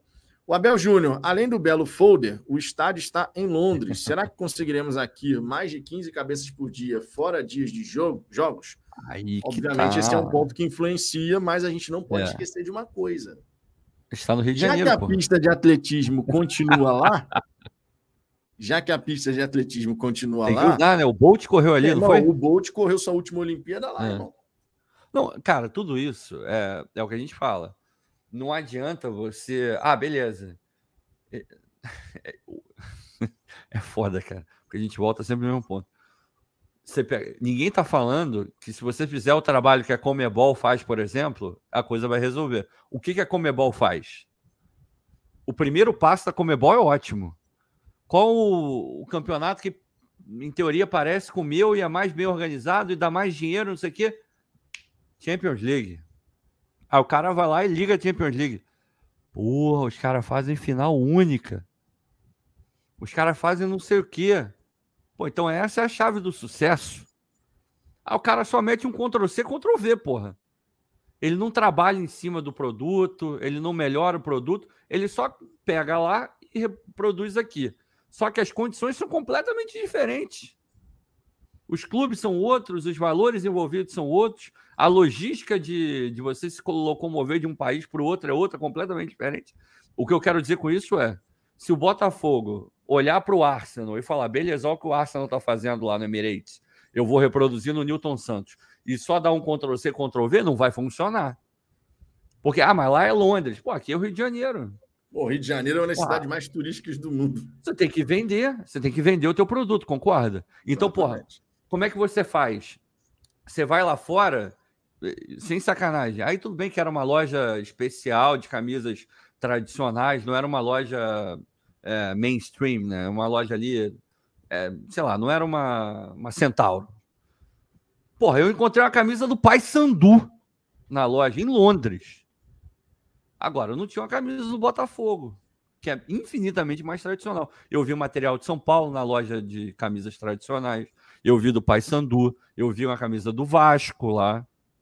Agora, por que, que a camisa do Botafogo? Ah, porque não compraram do Botafogo? Ah, porque não tem camisa. Não, era camisa velha, camisa antiga. Não tem uma camisa lá porque a gente perdeu representatividade. Então você trabalha essa marca, ninguém vai para Londres e conhece o Arsenal em Londres. Todo mundo vai para Londres já sabendo da existência do Arsenal e por isso o procura. Então o que a gente tem que fazer é todo mundo tem que, ou boa parte vai, tem que conhecer o Botafogo lá. Aí o cara já vem para o Rio, quando ele vier para o Rio, Pô, eu quero ir no Newton Santos. Então, tudo isso, cara, é questão de trabalhar. Você tem que, às vezes, você tem que criar necessidade que a pessoa nem sabe que existe. Isso tá aí, cara. É marketing. Você tem que ver. Aí eu não vou ficar contando como é que tem que fazer, até porque eu não sou o responsável por isso. E, e nem tenho a capacidade de fazer. Mas, irmão, tu tem que trabalhar. Não é, o, não é Londres, não é o, o Emirates, mas é o Rio de Janeiro e é o Newton Santos, pô. Aí tu se vira e dá teu jeito. Não, e sem contar, cara, que, pô, vamos pegar assim, gente. Você tem, claro, o interesse de. Você pode ter o interesse de turistas que não são botafoguenses, argentinos, chilenos, colombianos, especialmente a galera aqui da América do Sul, até porque isso é uma coisa que é uma crítica de um modo geral aqui para o nosso país. O Rio de Janeiro é uma das cidades mais importantes do mundo, mas recebe menos visitantes do que, por exemplo, Lima, no Peru. É, é surreal. Porque isso, Lima, né? no Peru, ela, eles, eles divulgam melhor o país para o exterior. Pegaram a é questão surreal. da gastronomia, fizeram um Exato. puta de um, isso é surreal. um cartaz com isso. E, pô, sinceramente, é. com todo respeito à culinária peruana, que eu gosto bastante, tu já tomou leite de tigre, é, Vitor? Não. Culinária peruana, porra. Nunca comeu um ceviche com leite de tigre? Não, Não ceviche sim. Ah, tá. Não, mas tinha leite de, leite de tigre lá, não sabia? Bom, enfim, tem, tem, que ficar atento com esses leites que tu anda bebendo aí, cara. Tem que saber a fonte, tem que saber a fonte do leite. É... Eles pegaram, pô, com todo o respeito do mundo, eu gosto de várias dessas coisas aí. E, porra, a culinária brasileira tem tudo para ser uma puta de uma culinária comparada com qualquer outra. A gente tem, porra, umas paradas muito maneiras no Brasil. Agora, você pega os rankings de melhores restaurantes e, e cozinheiros, chefes, né, como eles chamam. Porra, o Peru e os chefes peruanos estão sempre lá em cima, na frente pra cacete dos brasileiros. Então, sabe, é, é aquela parada. Tem que trabalhar, irmão. Tem que trabalhar. Se não trabalhar, a coisa não cai do céu. Jeito tem. Ainda mais com marketing. Marketing vende o que você quiser, cara. É outro nível. Pois é. E a gente tem que a gente tem que sempre lembrar, cara, o seguinte: quantas vezes o Botafogo vai ter um jogo, por exemplo, domingo, quatro da tarde. Brasileiro. No ano passado, a gente teve alguns cenários como esse. E aí você tem aquela galera que faz a caravana. Pô, o torcedor vai passar um fim de semana no Rio. Pode ser a galera aqui do estado do Rio de Janeiro mesmo, mas só que mora distante. Pode ser a galera do Espírito Santo, Minas Gerais, São Paulo, Nordeste, enfim. Tem muito torcedor botafoguense que aproveita quando tem esses jogos assim. Pô, pelo menos os dois joguinhos no ano eu vou lá no Newton Santos. Se o Botafogo faz uma parada legal no estádio, um tour bacana, Sabe? Se tem uma coisa realmente bacana lá, pô, jogo é domingo, eu vou para o Rio de Janeiro no sábado, vou aproveitar e fazer o tour no sábado. Botafoguense. O cara mora em outra cidade, mas é botafoguense. Porque a gente, muitas vezes, quando fala em tour, a gente acaba sempre pensando no turista, né? O cara que é, pô, não é Botafogo, mas quer conhecer, não sei o quê. Mas se você faz um negócio legal, cara, você vai ter os próprios botafoguenses que moram longe que vão querer conhecer as dependências do Newton Santos. Vai querer visitar a sala de imprensa, o vestiário, pisar no gramado. Pô, no dia seguinte vai ter o Botafogo jogando naquele gramado que tu pisou, meu irmão. E agora, como é grama sintética, não tem problema você pisar, né? Que antigamente podia falar, ah, grama natural, pô, não pode pisar. agora não tem mais essa parada. Já deixei minha marca ali no gramado antigo, claro. É, eu, Era o Biriba cara, no gol, mas ninguém precisa saber disso. O Biriba estava no gol. O Biriba está no gol. gol. Biriba eu, tive, eu, tive, eu tive o prazer de jogar dois jogos lá no, no final de ano. Cara, porra, foi uma, um sonho realizado. Um sonho realizado. Puta que pariu. Fiquei feliz da vida. É, mas assim, são coisas legais que dá para fazer para você poder realmente criar essas novas fontes de receita. E aí cabe ao Botafogo trabalhar em cima disso, claro, né? Não, não tem que sair do básico tem que sair do básico. Porra, cara. A gente tem que realmente pensar diferente, assim. E, e claro, quem está dentro do Botafogo é o responsável por isso. Olha o Gabiru aí. grande goleiro, o maior goleiro que a região serrana do Rio de Janeiro já viu. Não tem a menor pois é, dúvida. É, tem dessa. É... Mas, cara, são coisas idiotas. Às vezes você não precisa nem fazer algo sim, totalmente ligado ao futebol, mas um exemplo aqui. Pô, região norte do, do Rio de Janeiro tem vários pagodes maneiros.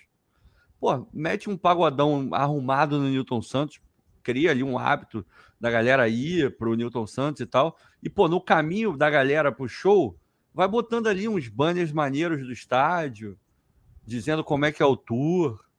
Porra, faz alguma coisa ligada não somente ao Botafogo, mas alguma coisa ligada ao futebol de maneira geral também, para querendo ou não, Porra, o garotinho, o molequinho, de repente ele vai querer ir. Porra, será que o, o, o molequinho torcedor do Flamengo ele vai ter oportunidade de pisar num gramado, no, no Maracanã, que é o estádio onde o, o, o, time dele joga? Não, de repente é muito mais é, próximo a ele é botar o pé no Newton Santos. É um estádio de futebol, ele vai ter aquela experiência. E o pai, só se o cara for bitolado maluco, não vai negar esse tipo de experiência. Não precisa ir com a camisa do Botafogo, mas pode levar o, o filho dele para pisar num gramado oficial onde o Flamengo eventualmente joga também. Então, meu irmão, que dá para fazer? Dá para fazer. Agora você tem que, né? Dar uma olhada ali como é que você vai fazer e querer fazer também, né? Que tem uma, uma baita diferença. Tem gente que não quer, né? Fala que não consegue, mas não, nunca tentou, né? Tem isso. O, o negócio do leite aí tá rolando. Tá, tá, galera. Tá vendo aí? Tá todo né? mundo em polvorosa com leite. Polvorosa aqui. Né? Newton é. da Mas, Silva, ó, só para esclarecer, gente, o leite não vem direto do tigre, não, tá? Ninguém tira leite do tigre, não, tá? É, o nome é leite de tigre. Procurem aí no Google, culinária peruana, leite de tigre. Ao contrário do Vitor, que toma os leites sem saber de onde está vindo, é, eu, eu pesquisei, porque, pô, tem leite que não é para tomar, não é verdade? Tem essas paradas aí leite de amêndoa. Eu não gosto de leite de amêndoa, acho leite de amêndoa ruim. Mas, enfim, não siga um exemplo do Vitor que ele foi mal Gente, o que, que esse menino tá tomando? Que droga é alucinógena é essa? Cacete, meu. É... Lá ele, lá ele é maravilhoso. Nilton da Silva, boa noite. Gosto muito das suas lives e das lives do Anderson Mota. Valeu, obrigado, amigos. Tamo junto, Nilton. Obrigado pela moral e pela presença. O Mário Vieira, Zambuja, é pior. Meu pai estava em Madureira esses dias, nem no camelô tem camisa do Botafogo. Pô, cara, Sacanagem. Isso é muito cara. feio, né? Isso é muito é. feio. E, pô, cara. Ai, Reebok. Onde depois estás? que a Reebok enfim lançar, depois que a Reebok enfim lançar as camisas, pô, meu irmão, isso nunca mais pode acontecer, né? Do Botafogo ficar nesse, nesse limbo de uniformes oficiais é. para sua torcida. Não dá, né? Alex Gonzaga, irmãos, como hoje o Botafogo é uma empresa, temos que focar no produto principal da mesma, que é o time de futebol, nosso atacado. No mais, as outras receitas são o varejo. É claro que o time de futebol influencia. A gente sabe que no Brasil, especialmente, é, você precisa que o time esteja vivenciando um bom momento, que a galera se empolga. Algumas torcidas já passaram por uma transformação em relação a isso, tá? É, de conseguir manter uma média de público bem elevada, mesmo que você não esteja vivenciando um bom momento. A maioria das torcidas, contudo, não. A maioria das torcidas quando o time está bem para caramba, se empolga, está sempre lotando o estádio. Se o time começa a oscilar, já não tem o mesmo público, a gente sabe como é que funciona isso no, no futebol brasileiro. É, e é uma, é uma reconquista, né, Ricardo? Que a gente tem que ver a diretoria do Botafogo fazer com boa parte da nossa torcida, que infelizmente uhum. tem esse perfil mais envelhecida, viu muita coisa boa, mas também viu muita coisa ruim. E os torcedores, por exemplo, que já tem uma idade um pouco mais avançada, eventualmente eles não têm mais aquele saco para ficar indo o tempo inteiro no estádio, mas ele pode ser reconquistado a realmente voltar a frequentar e os mais novos quererem criar esse hábito.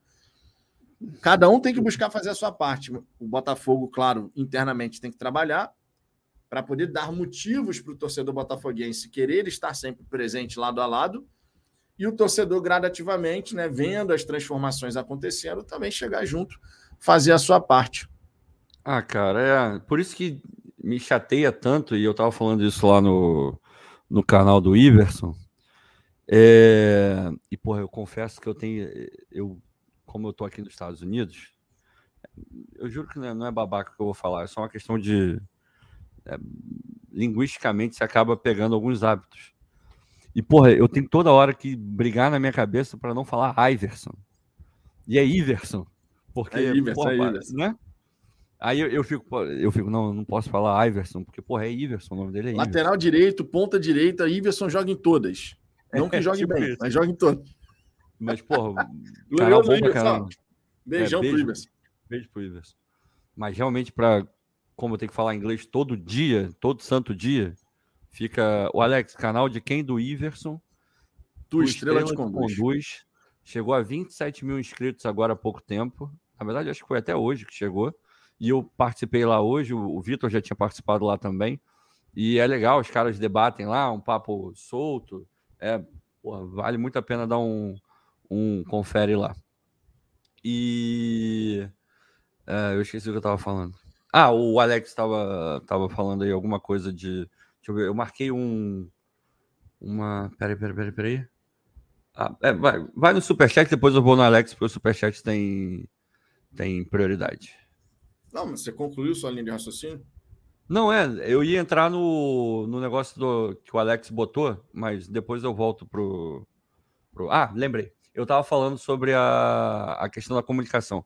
E lá, eu estava lamentando o tanto que o Botafogo se comunica mal e acaba que afasta esse torcedor.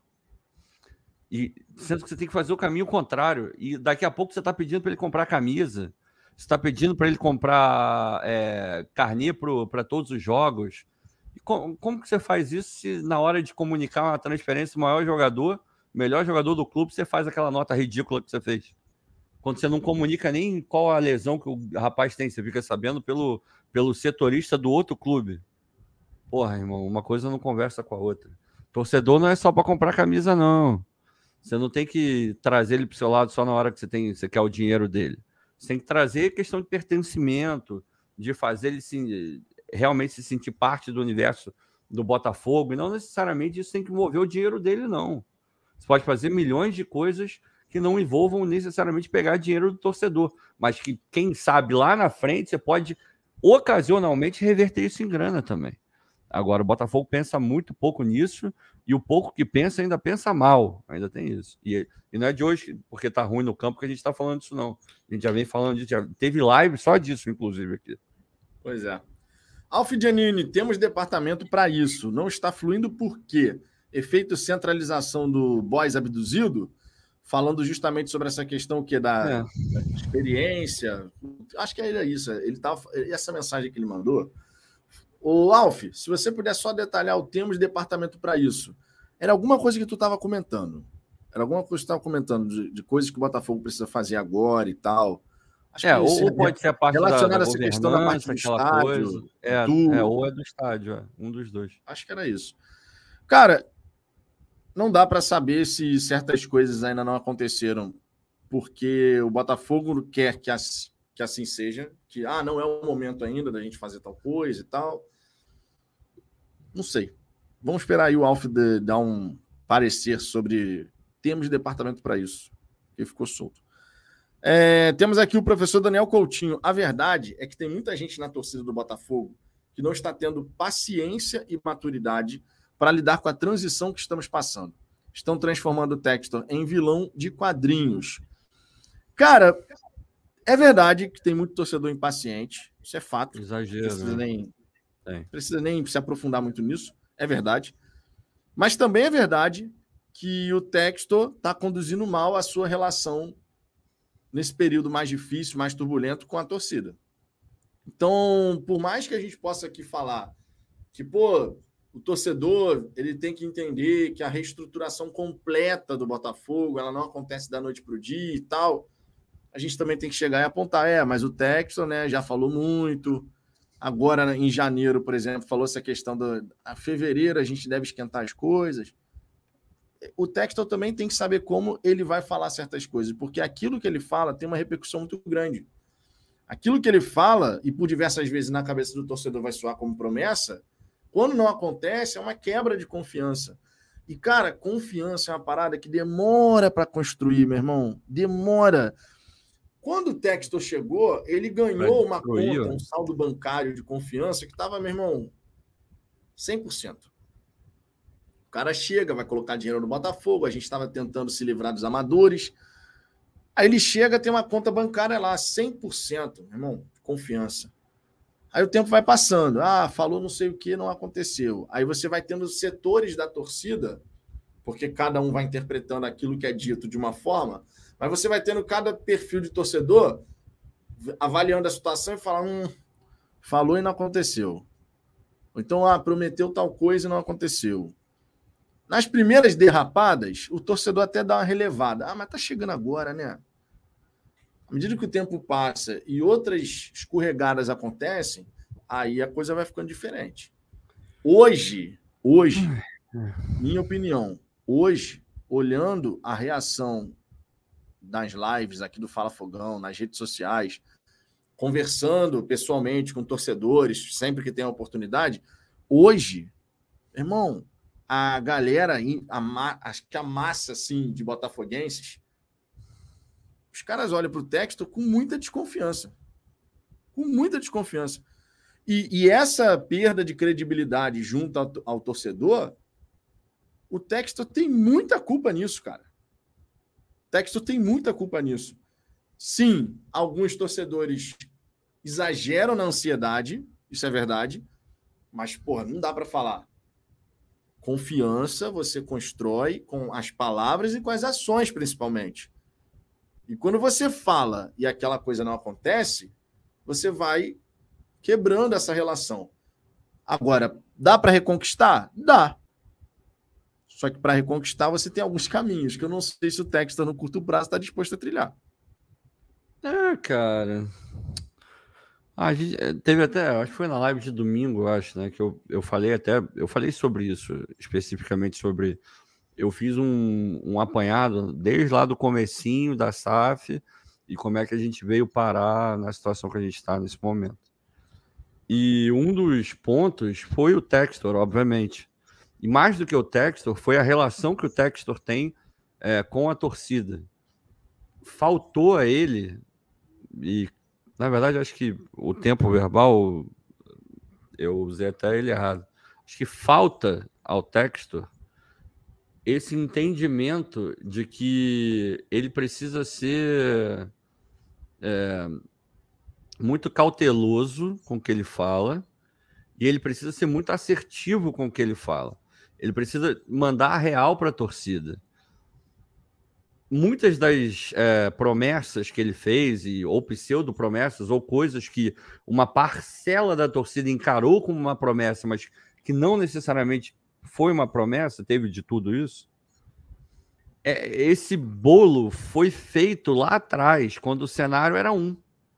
Quando o cenário era comprar o Patrick por 33 milhões, comprar não sei quem por 10, mais 2 milhões, e ó, estou pensando em construir um estádio. É, esse era o cenário lá. Conforme ele foi vendo o cenário mudar, ele não atualizou isso com a torcida. Ele não atualizou, ele não verbalizou algo que desse pelo menos a entender. Ele, talvez ele não precisasse nem ser tão direto, mas é, porque algumas pessoas têm dificuldade em pegar é, declarações muito diretas, né, muito retas. Mas ele poderia, ele deveria ter feito de uma forma que deixasse a torcida ciente de que a realidade mudou. Logo, como a realidade mudou, o investimento mudou.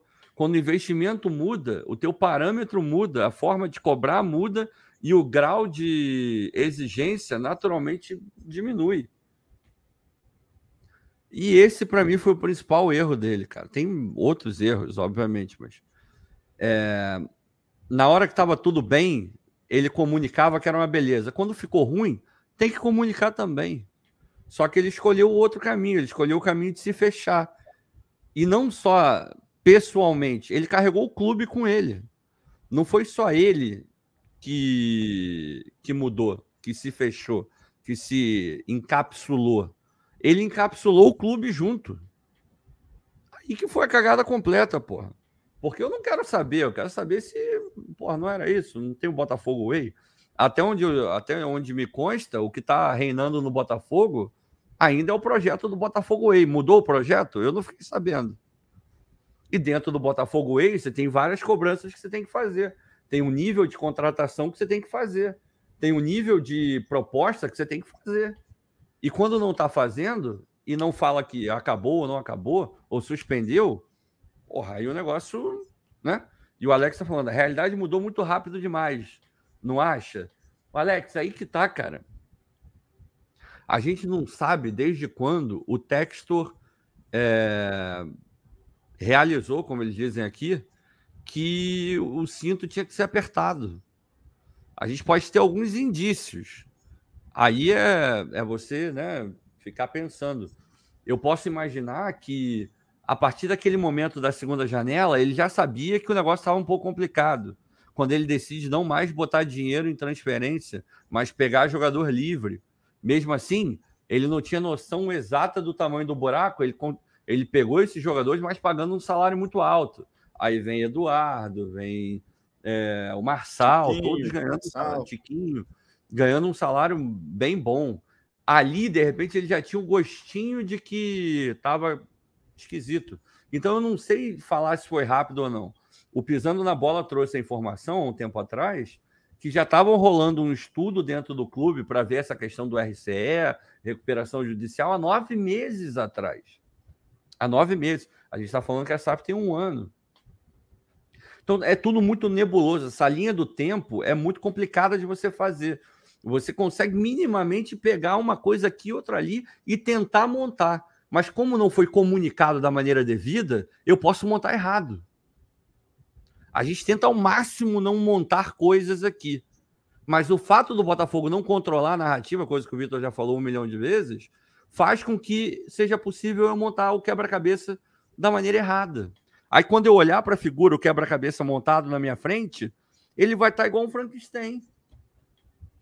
Mas por quê? Porque o manual não estava do meu lado na hora que eu montei. O manual é o Botafogo, comunicando direito como é que tem que montar o quebra-cabeça da SAF. Aí o erro é de quem monta o quebra-cabeça errado? Ou é de quem não forneceu uma, o manual para montar? Fica o questionamento. O Fabiano Martins. Meninos, pô, adorei o menino, né? adorei. Fiquei Meninos, feliz agora. Já fiz um tour na sede de General Severiano, sou de Brasília. Eles pedem muito dinheiro em não abrir esse serviço. A loja da sede, à época, não tinha muita coisa também. É, eu espero que o Botafogo Associação saiba explorar melhor também né, o, o uso da sede de General Severiano, que é uma sede bacana, bonita. Pô, muito bonito. E mesmo. o torcedor botafoguense que vem de longe também gostaria de ver, né? Poder entrar lá, ver o casarão, como é, é vai que ter um museu, né? Vai ter um museu, vai é. ter um museu, né? Isso, tomara, teoria, e tomara que seja um museu que vai, realmente né? vai melhorar muito. Né? É, é, e, e, o museu tem tudo para ser realmente muito bacana, né? Sim, tudo para ser sim. muito bacana. Rafael Verli, vocês eram dos caras mais agendas positivas. Agora até a thumb com caricatura do texto faz. É tão difícil sustentar a opinião. Rafael, não sei se você... você... Foi injusto, antes de você... qualquer coisa. É, você foi injusto. Aqui no canal, cara, a gente segue a seguinte linha. E é uma questão bem simples de entender. Quando tem motivos para elogiar, a gente elogia. Quando tem que criticar alguma coisa, cobrar alguma coisa, a gente assim o faz. E aqui a gente sempre busca ser razoável. Eu vou analisar o contexto, o Ricardo vai analisar o contexto, a gente vai trazer todos os elementos e vai chegar e vai comentar aquilo que a gente decidiu falar numa resenha. Quando a gente tinha motivos para elogiar, elogiamos tranquilamente. E isso não é agenda positiva. Reconhecer não. que algo positivo, bom, está acontecendo no Botafogo, vira agenda positiva, porque para uns você não pode ficar satisfeito com uma notícia boa que está no Botafogo. Se o Botafogo perdeu uma partida e sai uma notícia legal, então tem que ficar triste. Tem que ficar pé da vida. E a gente não vai fazer assim. Eu fico chateado por uma derrota, mas eu vou reconhecer uma notícia que é positiva para o Botafogo. E o Ricardo vai fazer a mesma coisa. E muita gente vai fazer a mesma coisa. É, não é só a gente, não. Muita e, gente. Victor, tem, tem uma questão aí que eu acho que a, a galera não entende isso, já foi falado aqui, inclusive, diversas vezes a gente não acredita numa análise que já parte a 200 km por hora, a menos que seja uma coisa flagrante, porra, aí realmente não tem como, né? Você encontra alguém fazendo uma besteira na sua frente, não tem como analisar de uma outra forma que não seja estão fazendo uma besteira na minha frente. Agora, a gente já falou. Para você falar de uma maneira positiva de algo, você tem que ver coisas sendo feitas e tem uma sequência. Para você falar de coisas negativas também, a gente adota aqui um tom gradativo e a gente fez isso com várias coisas. Janela de transferência. Inclusive com a própria janela de transferência. Exato. Janela de transferência, investimentos, é, decisões do texto, de tudo. A gente vai aumentando. Se tiver que aumentar um pouco o tom, a gente aumenta. Se tiver que diminuir, a gente vai diminuir. Mas é tudo sempre muito gradativo, porque a gente tenta fazer isso de uma maneira embasada. A gente não vai ficar aqui. No pior momento, vocês não vão me ver xingando, não vão me ver gritando, idem para o Victor. E no maior momento, ainda assim, a gente vai tentar ali manter um pouco do, do decoro, como diriam os outros. É a questão do equilíbrio que a gente sempre, que a gente sempre fala. Não dá para você acreditar aquelas pessoas que lá atrás, no começo da SAF, estavam é, gritando: esse cara é um pilantra, esse cara é um pilantra, esse cara é um pilantra, sem o menor embasamento para isso, mas estavam gritando: esse cara é um pilantra, esse cara é um pilantra. Blá, blá, blá. Aí hoje, que algumas pessoas encontram algum indício, ou, ou, supostamente algum indício, ou algum suposto, ou fantasioso que seja, embasamento para chamar ele de pilantra, aí o cara vai falar: eu estou falando que ele é pilantra desde lá de trás. Como se isso fosse ratificar que essa pessoa está correta. Mas isso não, foi uma responsabilidade que ele cometeu lá atrás. Se eu tiver que chamar alguém de pilantra, eu vou construindo essa coisa, vendo os elementos, olhando, nananana, e se parecer, se tiver comprovado que é, aí eu posso vir a falar. Aí alguém vai falar, porra, mas eu já estou sabendo disso há muito tempo, mas baseado em quê? Em quê? Eu me baseei nisso, nisso, nisso, e eu posso oferecer para essa pessoa toda a minha trajetória de raciocínio em cima de alguma coisa. Essa pessoa não, ela desde o começo está falando. Não tem linha de raciocínio. Só grita, só berra, só põe para fora. A questão não é essa. A, a gente não analisa as coisas dessa maneira aqui. Simplesmente isso. Aí o Rafael, inclusive, escreveu aqui, ó. Achei interessante esse comentário. Vou trazer. Mas o problema não é criticar, Vitão. O problema está em passar a usar até caricatura do cara na thumb para chamar a atenção. Soa muito estranho. Cara, isso foi meramente uma brincadeira. Tanto é que a roupinha que ele está usando é inspirada no Onde Está o Oli. É, eu coloquei a é pergunta: onde está o texto? Foi uma brincadeira. Tanto é que na thumb você olha, além dele estar tá com a roupinha do Oilers, só que nas cores do Botafogo e com o escudo do Botafogo, o fundo é uma das. Da, tem aquele, aquela praia, né? Essa daí é tradicional do onde está o Oli. Tem aquela praia, e eu peguei a praia porque o texto outro dia estava andando de jet ski, e eu falei, vou pegar o da praia, que vai ficar uma coisa interessante. Foi só por isso, cara. Foi só uma brincadeira com a pergunta: onde está John Textor? Hum. Foi inspirado no é, onde está é, o Wally. E, e para completar esse raciocínio dele, ele botou a impressão que passa que os influencers do Botafogo todos entraram na onda de ser corneteiros por meio de parecer passa, medo de parecer passar pano. E eu acho que precisam sustentar mesmo nas crises. Cara, se tem uma coisa que a gente não tem medo é de ser chamado de passapano. Pô, cara, de verdade, isso aí não, não A gente é chamado todo dia, basicamente todo dia. E, sinceramente, cara, de verdade. Não, e, inclusive, Ricardo, só para fazer um parênteses, uhum. por diversas vezes essa narrativa vazia, inclusive, de passapano, é. porque é uma narrativa vazia. Por é. diversas vezes isso só acontece e as pessoas falam que é, ah, eu falo panão, não sei o quê. Sabe por quê? Porque justamente a gente busca trazer todos os elementos. Quando a gente vai fazer uma crítica, a gente pode falar o mais, porém, contudo, entretanto, no entanto, justamente é, para trazer o quê? É. Todos os elementos. Se tem uma coisa que aqui no Fala Fogão a gente não faz, isso eu posso pô, bater no peito e falar, não fazemos. É recorte seletivo. Eu vou trazer só uma parte da, do contexto, do cenário, para corroborar uma dada opinião que eu tenha naquele momento. Isso eu nunca fiz, mesmo nas ocasiões em que eu critiquei o Castro, no ano passado, por exemplo, no primeiro turno, que eu chegava e falava que assim, em que pese a gente ter tido as lesões, a gente ter tido as suspensões, ser uma remontagem de elenco, no final do primeiro turno, eu achava que o Botafogo tinha que estar apresentando uma melhor organização. Eu falava de um lado, falava do outro. Para ser justo, ele teve sim uma é. série de dificuldades, mas era para estar mais organizado. E sabe o que é incrível? Muito da, da, muito da gente ser chamado de passapano é exatamente porque a gente traz os dois lados. Porque se. É, é porque é meio, é meio bizarro, e ele tá falando que gosta da gente e tal, e, e tudo bem. É, obrigado por acompanhar o canal. E a gente está debatendo de maneira saudável aqui, legal, sem ninguém ofender ninguém, que é o mais importante. Mas é, a gente não é difícil, porque ao, ao, mesmo tempo, falando a mesma coisa, vão dizer que a gente está defendendo e vão, vai ter gente dizendo que a gente está atacando com a, os que os dois pegam a mesma frase. Isso acontece com uma frequência que você Direto. se assustaria, principalmente no Twitter. Então é muito complicado, sabe, essa questão. Só que a gente vem mantendo o fato da gente estar fazendo críticas maiores ao Textor agora foram ocasionadas pelas atitudes do Textor. Se ele tivesse fazendo as mesmas coisas lá atrás, a gente estaria no mesmo nível lá atrás. A gente não tem apego, a gente já falou aqui várias vezes. Eu, a gente não tem apego ao Castro, a gente não tem apego ao texto, a gente tem apego às ideias. Se o cara tá jogando para a gente uma ideia e tá cumprindo tudo aquilo que vai levar até o final daquela ideia, beleza, tamo junto. Agora, se ele vende uma ideia e ao longo do caminho ele vai entregando coisas que vão fazendo assim, igual aquele meme, né? Fazendo assim, porra, eu vou falar, ô irmão, peraí, você tá falando que é ir para a esquerda, mas todo o teu direcionamento tá levando a gente para a direita? Não, não é aí. Vamos recalcular. Mas isso não quer dizer que eu esteja falando que tá errado. Estou falando que, pô, vamos consertar. E a gente já falou várias vezes aqui.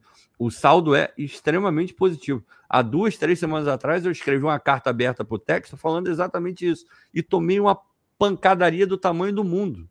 Para você ver que não tem essa questão de vocês estão se dobrando para não parecer. A gente não quer parecer nada. A gente quer parecer os caras que falam aquilo que a gente realmente pensa. O nosso único compromisso é com a nossa consciência e ser honesto com vocês. Agora, eu não vou falar nada porque vão me chamar de A ou B, porque isso não está no meu controle, está no controle de quem vai me chamar de A ou B. Agora, o único controle que eu tenho é o que eu falo. Aí é outra história. É, aí a gente, para aproveitar essa conversa, a gente traz aqui o ponto do Bora Bill. E chamar de corneteiro quem desconfiava desde tempos atrás, tá legal? Aí não é falta de argumentos, não. Bora, Bill, existe uma diferença entre você criticar Ah, é. tendo elementos que te dão embasamento para fazer uma crítica e você simplesmente porque não gostou de alguma coisa sair criticando. O corneteiro, basicamente falando quando a gente brincava aqui, ó, pô, a corneta tá cantando, hein? É porque não havia elementos suficientes para você descer uma crítica pesada em relação a alguma coisa. Porque a gente está falando de. Quando você fala isso, tenho certeza que você está se referindo a críticas, mas desde lá de trás, meu irmão. Sim. Desde lá de trás mesmo. E não haviam elementos para sustentar a crítica naquele momento. Então é mais nesse sentido. Tá? É É. mais nesse sentido. Tendo embasamento. o Alex tá pra- decepcionado aí, né? Você já viu as mensagens do Alex? Ele tá O Alex, não, eu- com o projeto. O Alex eu vou trazer aqui agora. Vou trazer aqui, eu já, a gente já tinha marcado aqui. Inclusive, tem duas mensagens do Alex Tavares aqui que são interessantes para juntar uma com a outra. ó.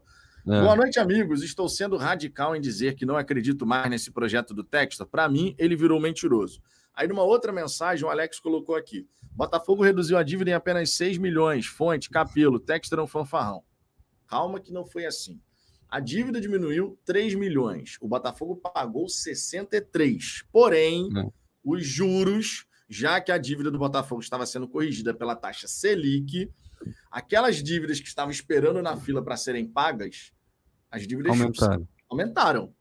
Aí tu pega, pô, as dívidas que estão esperando na fila para serem pagas aumentaram. Eu já paguei tanto. No fim das contas, a dívida diminuiu 3 milhões. Mas o Botafogo já pagou mais de 60 milhões. Mais de 60 milhões. Esse, inclusive, foi um dos motivos de reclamação do Botafogo. Tudo bem, o Botafogo também tem responsabilidade nessa história, porque quem Tem. escolheu a taxa de juros foi o próprio Botafogo. Pois é, pois é. Botafogo pois é. escolheu a Selic. Botafogo escolheu a Selic para ser a taxa de correção do- dos juros da dívida. E dá para Então, falar é. que demorou, Vitor, para eles identificarem que estavam enxugando gelo? Dá para falar isso? Dá, na eu minha opinião, dá. de boa. Não, na minha porque- opinião, dá. Pois é. é, Se eles estavam nove também. meses, se eles estavam nove meses já fazendo um estudo sobre o RCE, no meio do caminho, cara, quando essa dívida Porra, já bateu. Vitor. Porque assim, você sai de 2% para mais de 13%. Isso não aconteceu da noite para o dia. Porque, Não, se eu não é, me engano, cara. é a cada, a cada dois meses a Selic é reavaliada. Eu esqueci É, agora tem qual é o prazo. é, tem Ah, lá cada a duas semanas, Copom cada duas é, semanas, o Copom se A Selic reúne. é faz- reavaliada.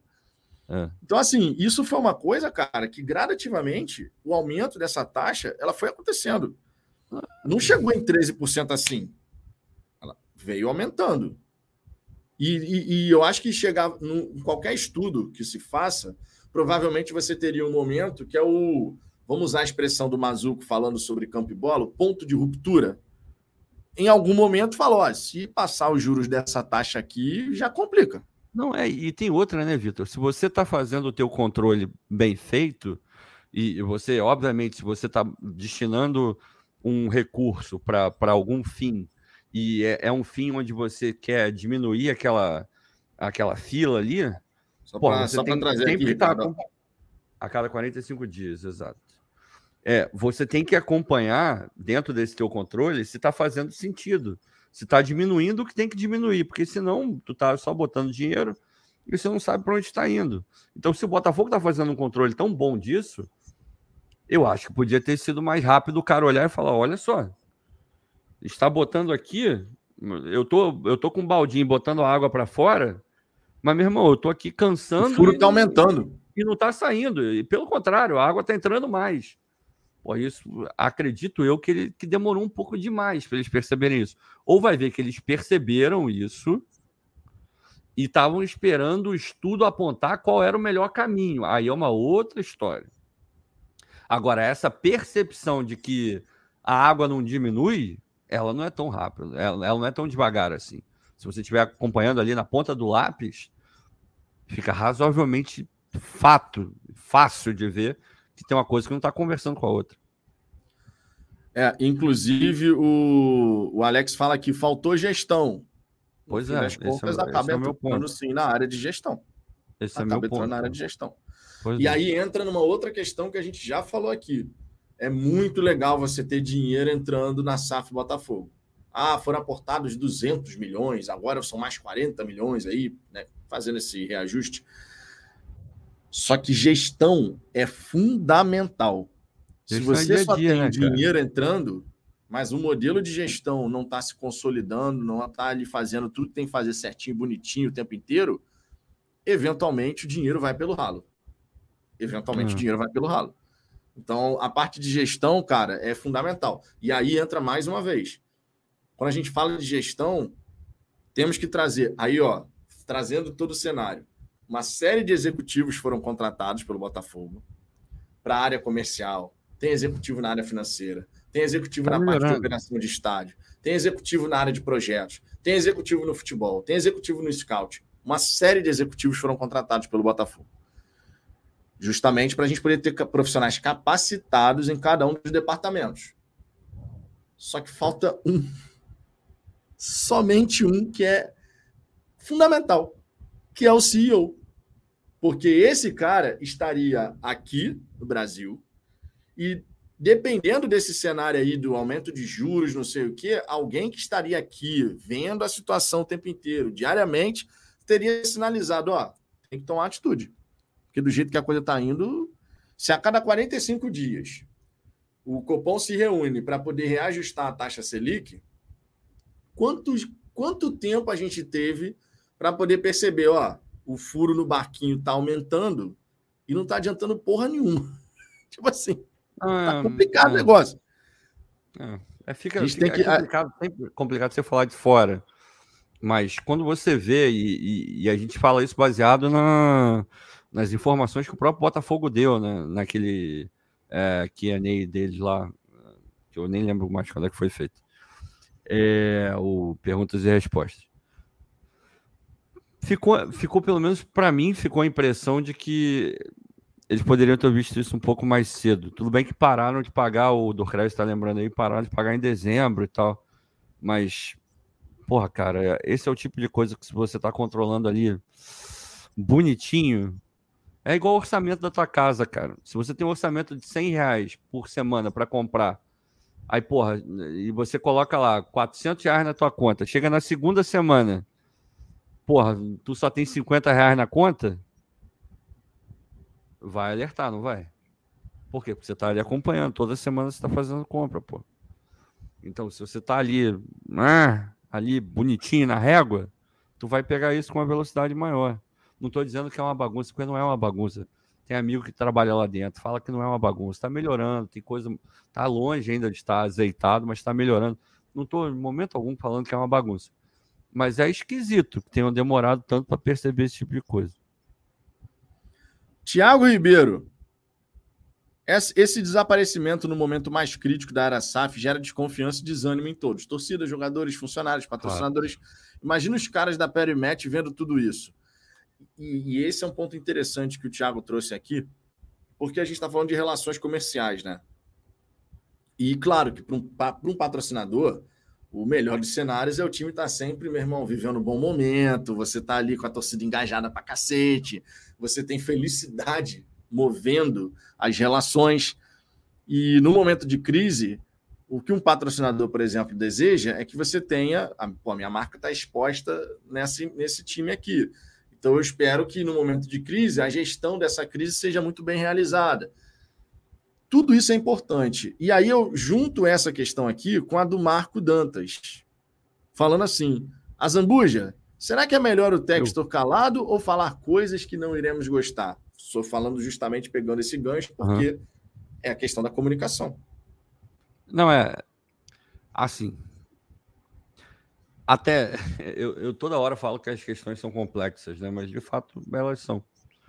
Essa, do jeito que você botou a pergunta, é esse teu final é melhor ou é melhor ele falar coisas que, que a gente não vai gostar, não foi isso que ele botou?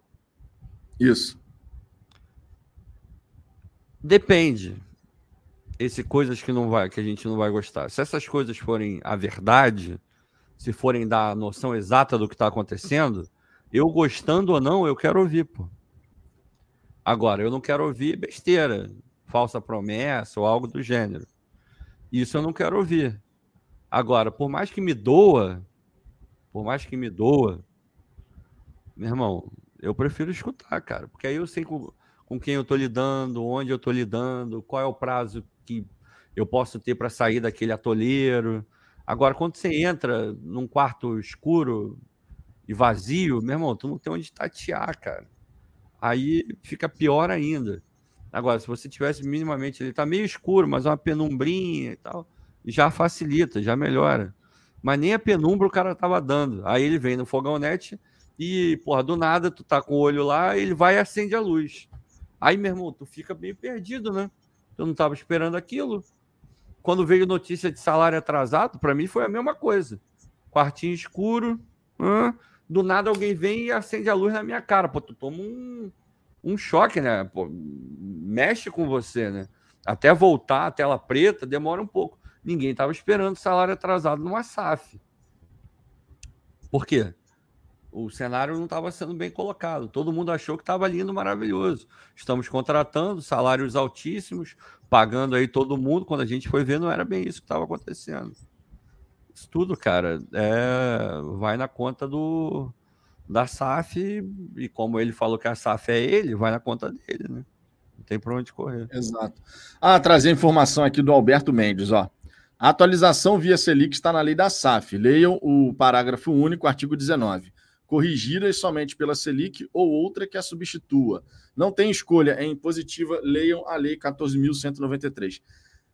Alberto, lendo diretamente esse texto aqui, eu concordo com você, é impositiva. Mas considerando que toda lei você tem uma forma diferente de interpretar, corrigidas somente pela Selic ou outra que a substitua. E se o Botafogo, de repente, solicitasse uma taxa que substitua a Selic? Não é, e tem outra tá também. Tá né? uma série de interpretações diferentes. Não é. E tem outra, a gente não estava nem tanto falando disso, de escolherem a Selic. O meu ponto nem foi tanto esse, embora tenha se mostrado aí uma coisa danosa ao longo do tempo. O ponto era muito mais, beleza, uma vez que está escolhida, você não prestar, é, não, não prestar atenção é muito forte porque eu não posso afirmar isso. Mas você olhar e, pô, peraí, tá crescendo ao invés de diminuir, independente do nível de correção, mas tinha que ter olhado que estava alguma coisa errada ali, está queimando dinheiro e parece que demoraram um pouco mais do que do que o normal, do que o normal não, um pouco mais do que o desejável para ver que a água não estava saindo do barquinho, cara. Foda. Simbora, ó. É, o que eu Mais ouvi foi a do João também. Só, só para ficar. Ele falou, Vitão, a informação que eu ouvi é que a Selic é, ser a taxa foi sugestão do próprio Botafogo quando a lei estava sendo criada. O que eu ouvi foi isso. Que o Botafogo, na, na época lá da, da é, realização ali, né, ah, como é que vai ser a lei da SAF, o Botafogo deu isso como ideia, a Selic como ideia. Mas enfim, aí é uma outra história. Simbora.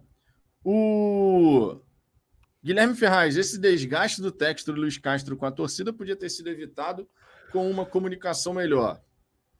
Além da comunicação melhor, que a gente concorda plenamente, claro, se os uhum. resultados estivessem acontecendo, ah, a gente ah, sabe é. que esse caos todo não estaria rolando. E ninguém está reclamando de nada.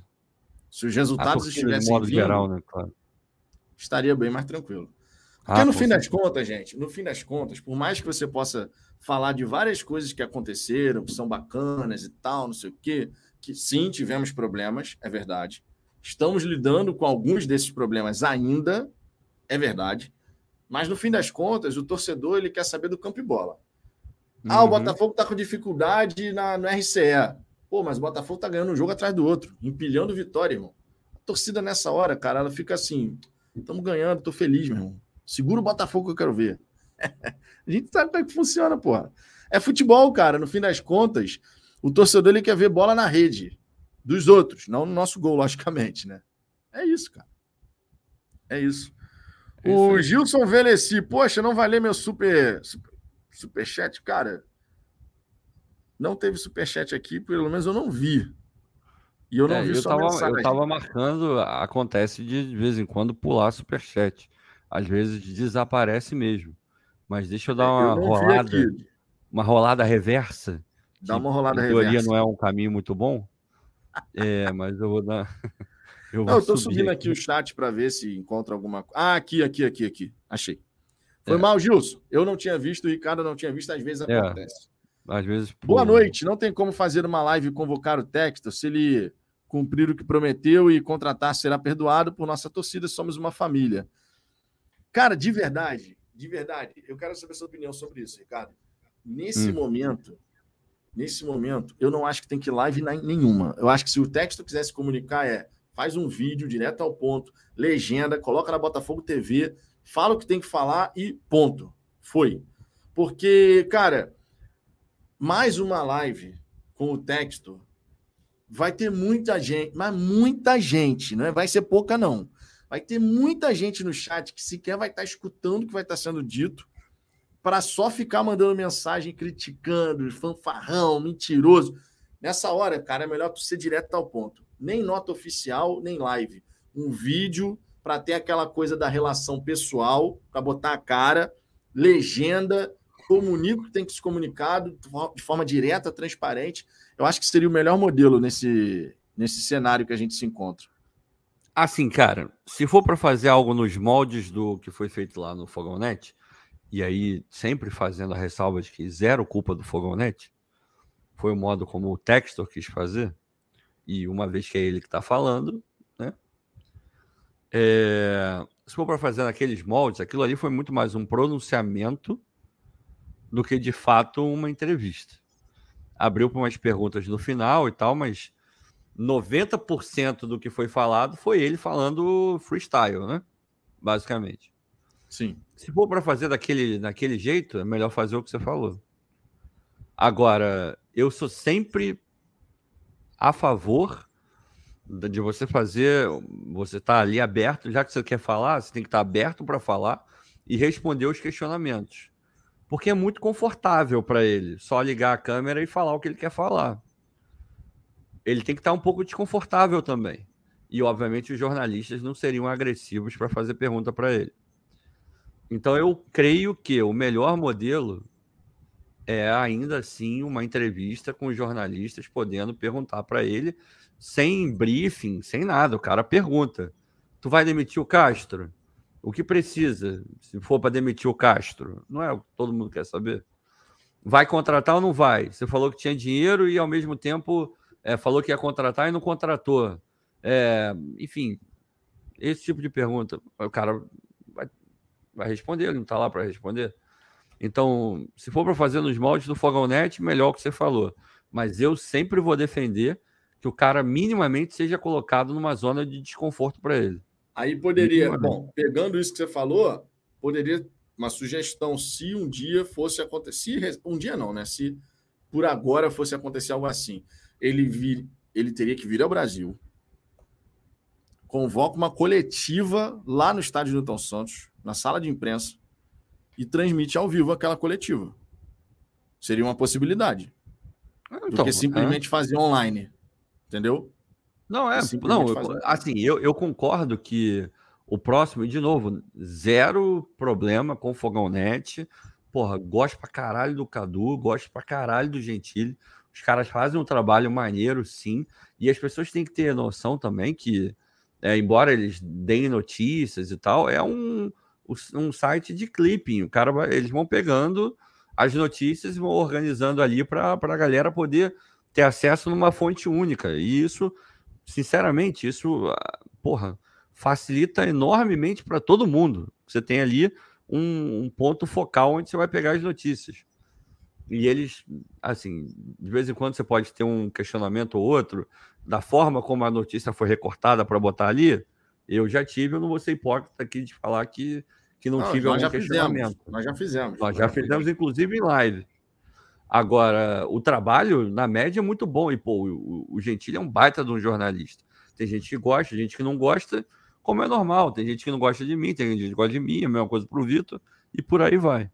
Mas é, a próxima e talvez todas as próximas devessem ser feitas na Botafogo TV, pô. E olha que quem está falando isso é um canal ou um participante de um canal que recebeu a primeira Mega Live e esteve presente em todas as outras. Para vocês verem que não tem negócio de rabo preso. Ah, não, eu quero. É, para a gente é muito. É inegável que para a gente é melhor que seja num canal da mídia independente. Seja qual canal for, porque vai estar ajudando o dono, o dono do canal, mais audiência, superchat, tudo isso é verdade. Mas, no geral, para mim, Botafogo TV, comunicação oficial do clube. Assim que tem que ser. Seria o ideal, né? Até para movimentar a própria Botafogo TV. Com certeza. E você ter um conteúdo robusto, como diria nosso glorioso Fabiano Bandeira, Sim. ó. Beijão pro Fabiano, gente da melhor qualidade. Sigam lá o canal do Fabiano Bandeira, hein? Se você não segue o canal do Fabiano Bandeira, está fazendo errado. Está fazendo é mais fácil errado. não seguirem a gente e seguir o Fabiano. Exatamente. Exatamente. Não, Fabiano, a gente tem a melhor qualidade, cara. É brincadeira.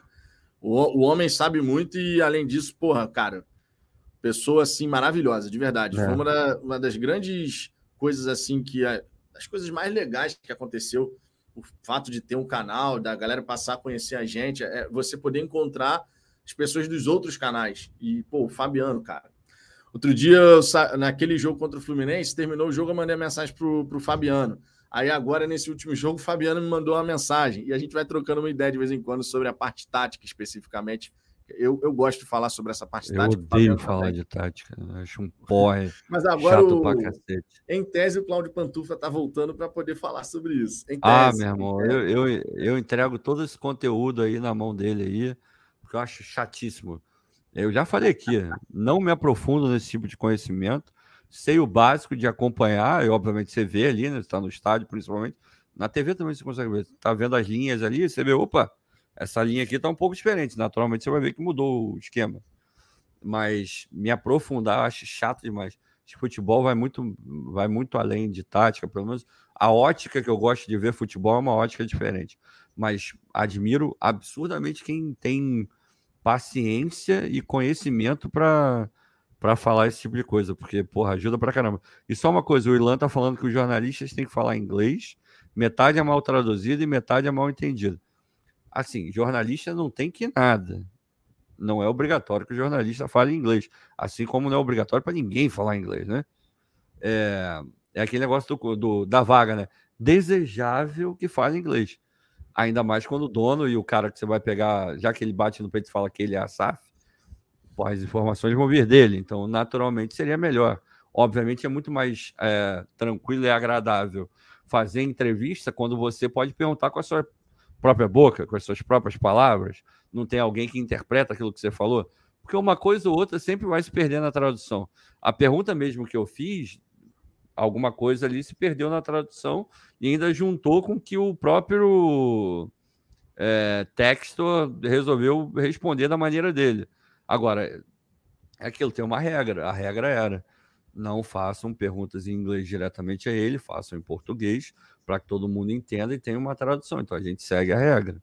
Agora, se todos falassem inglês, seria melhor? Sem dúvida. E aí vai um elogio para vários, tá? E não é um só, não. Isso a gente fica sabendo, não por ser super amigo, mas a gente acaba sabendo. Pô, tem vários influencers do Botafogo que estão fazendo aula de inglês justamente para, uma ocasião como essa, poder se comunicar diretamente com o John Textor e aumentar o nível das lives ou das entrevistas que, for, que forem feitas no futuro. Então, tá rolando isso. A galera tá se movimentando para poder ou melhorar ou começar a falar inglês. Então, as, a, a, o povo está se mexendo e é ótimo, tanto para o cara que cobra o Botafogo quanto para o crescimento pessoal mesmo. Você vai viajar, vai conversar com, com alguém em outro país, pô, faz uma puta da diferença. Com certeza. É, o Gilson Veleci aqui que mandou esse superchat falou: Mas a Botafogo TV virou uma TV satélite do Molenbeek. Fala mais do time da Bélgica do que do nosso Botafogo, por isso sugeri é, a mídia alternativa. É, é, é, é meio é uma crítica. Mesmo é, é uma crítica, inclusive, que o nosso glorioso Anderson Mota costuma fazer é, né, sobre a questão da transmissão de jogos do Molenbeek e não, por exemplo, das nossas categorias de base, constantemente. Nada contra, adoro o Gabiru narrando.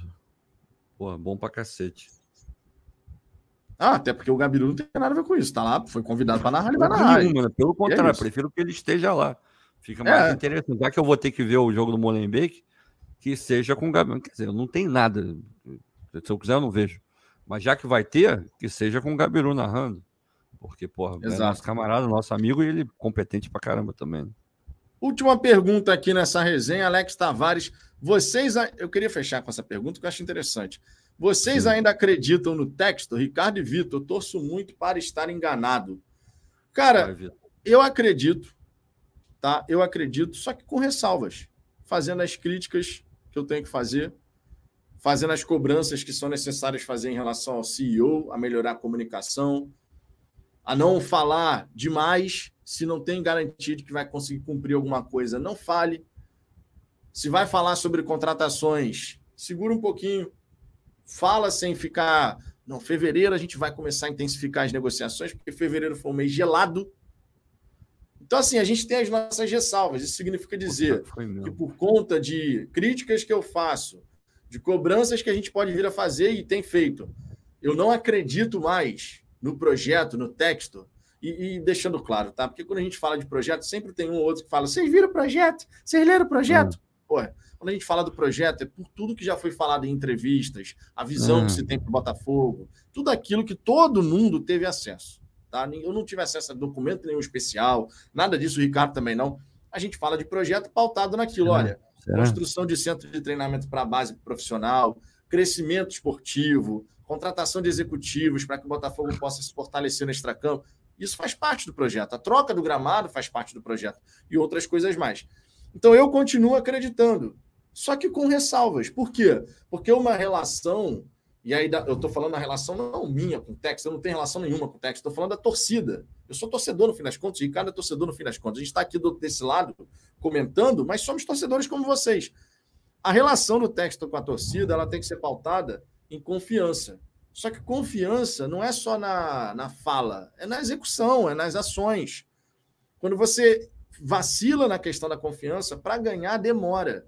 Para perder é rápido. E é assim na vida de todo mundo. Na minha, na do Ricardo, na de vocês. Então, eu acredito. Só que tenho as minhas ressalvas e as minhas críticas em relação a erros que ele cometeu.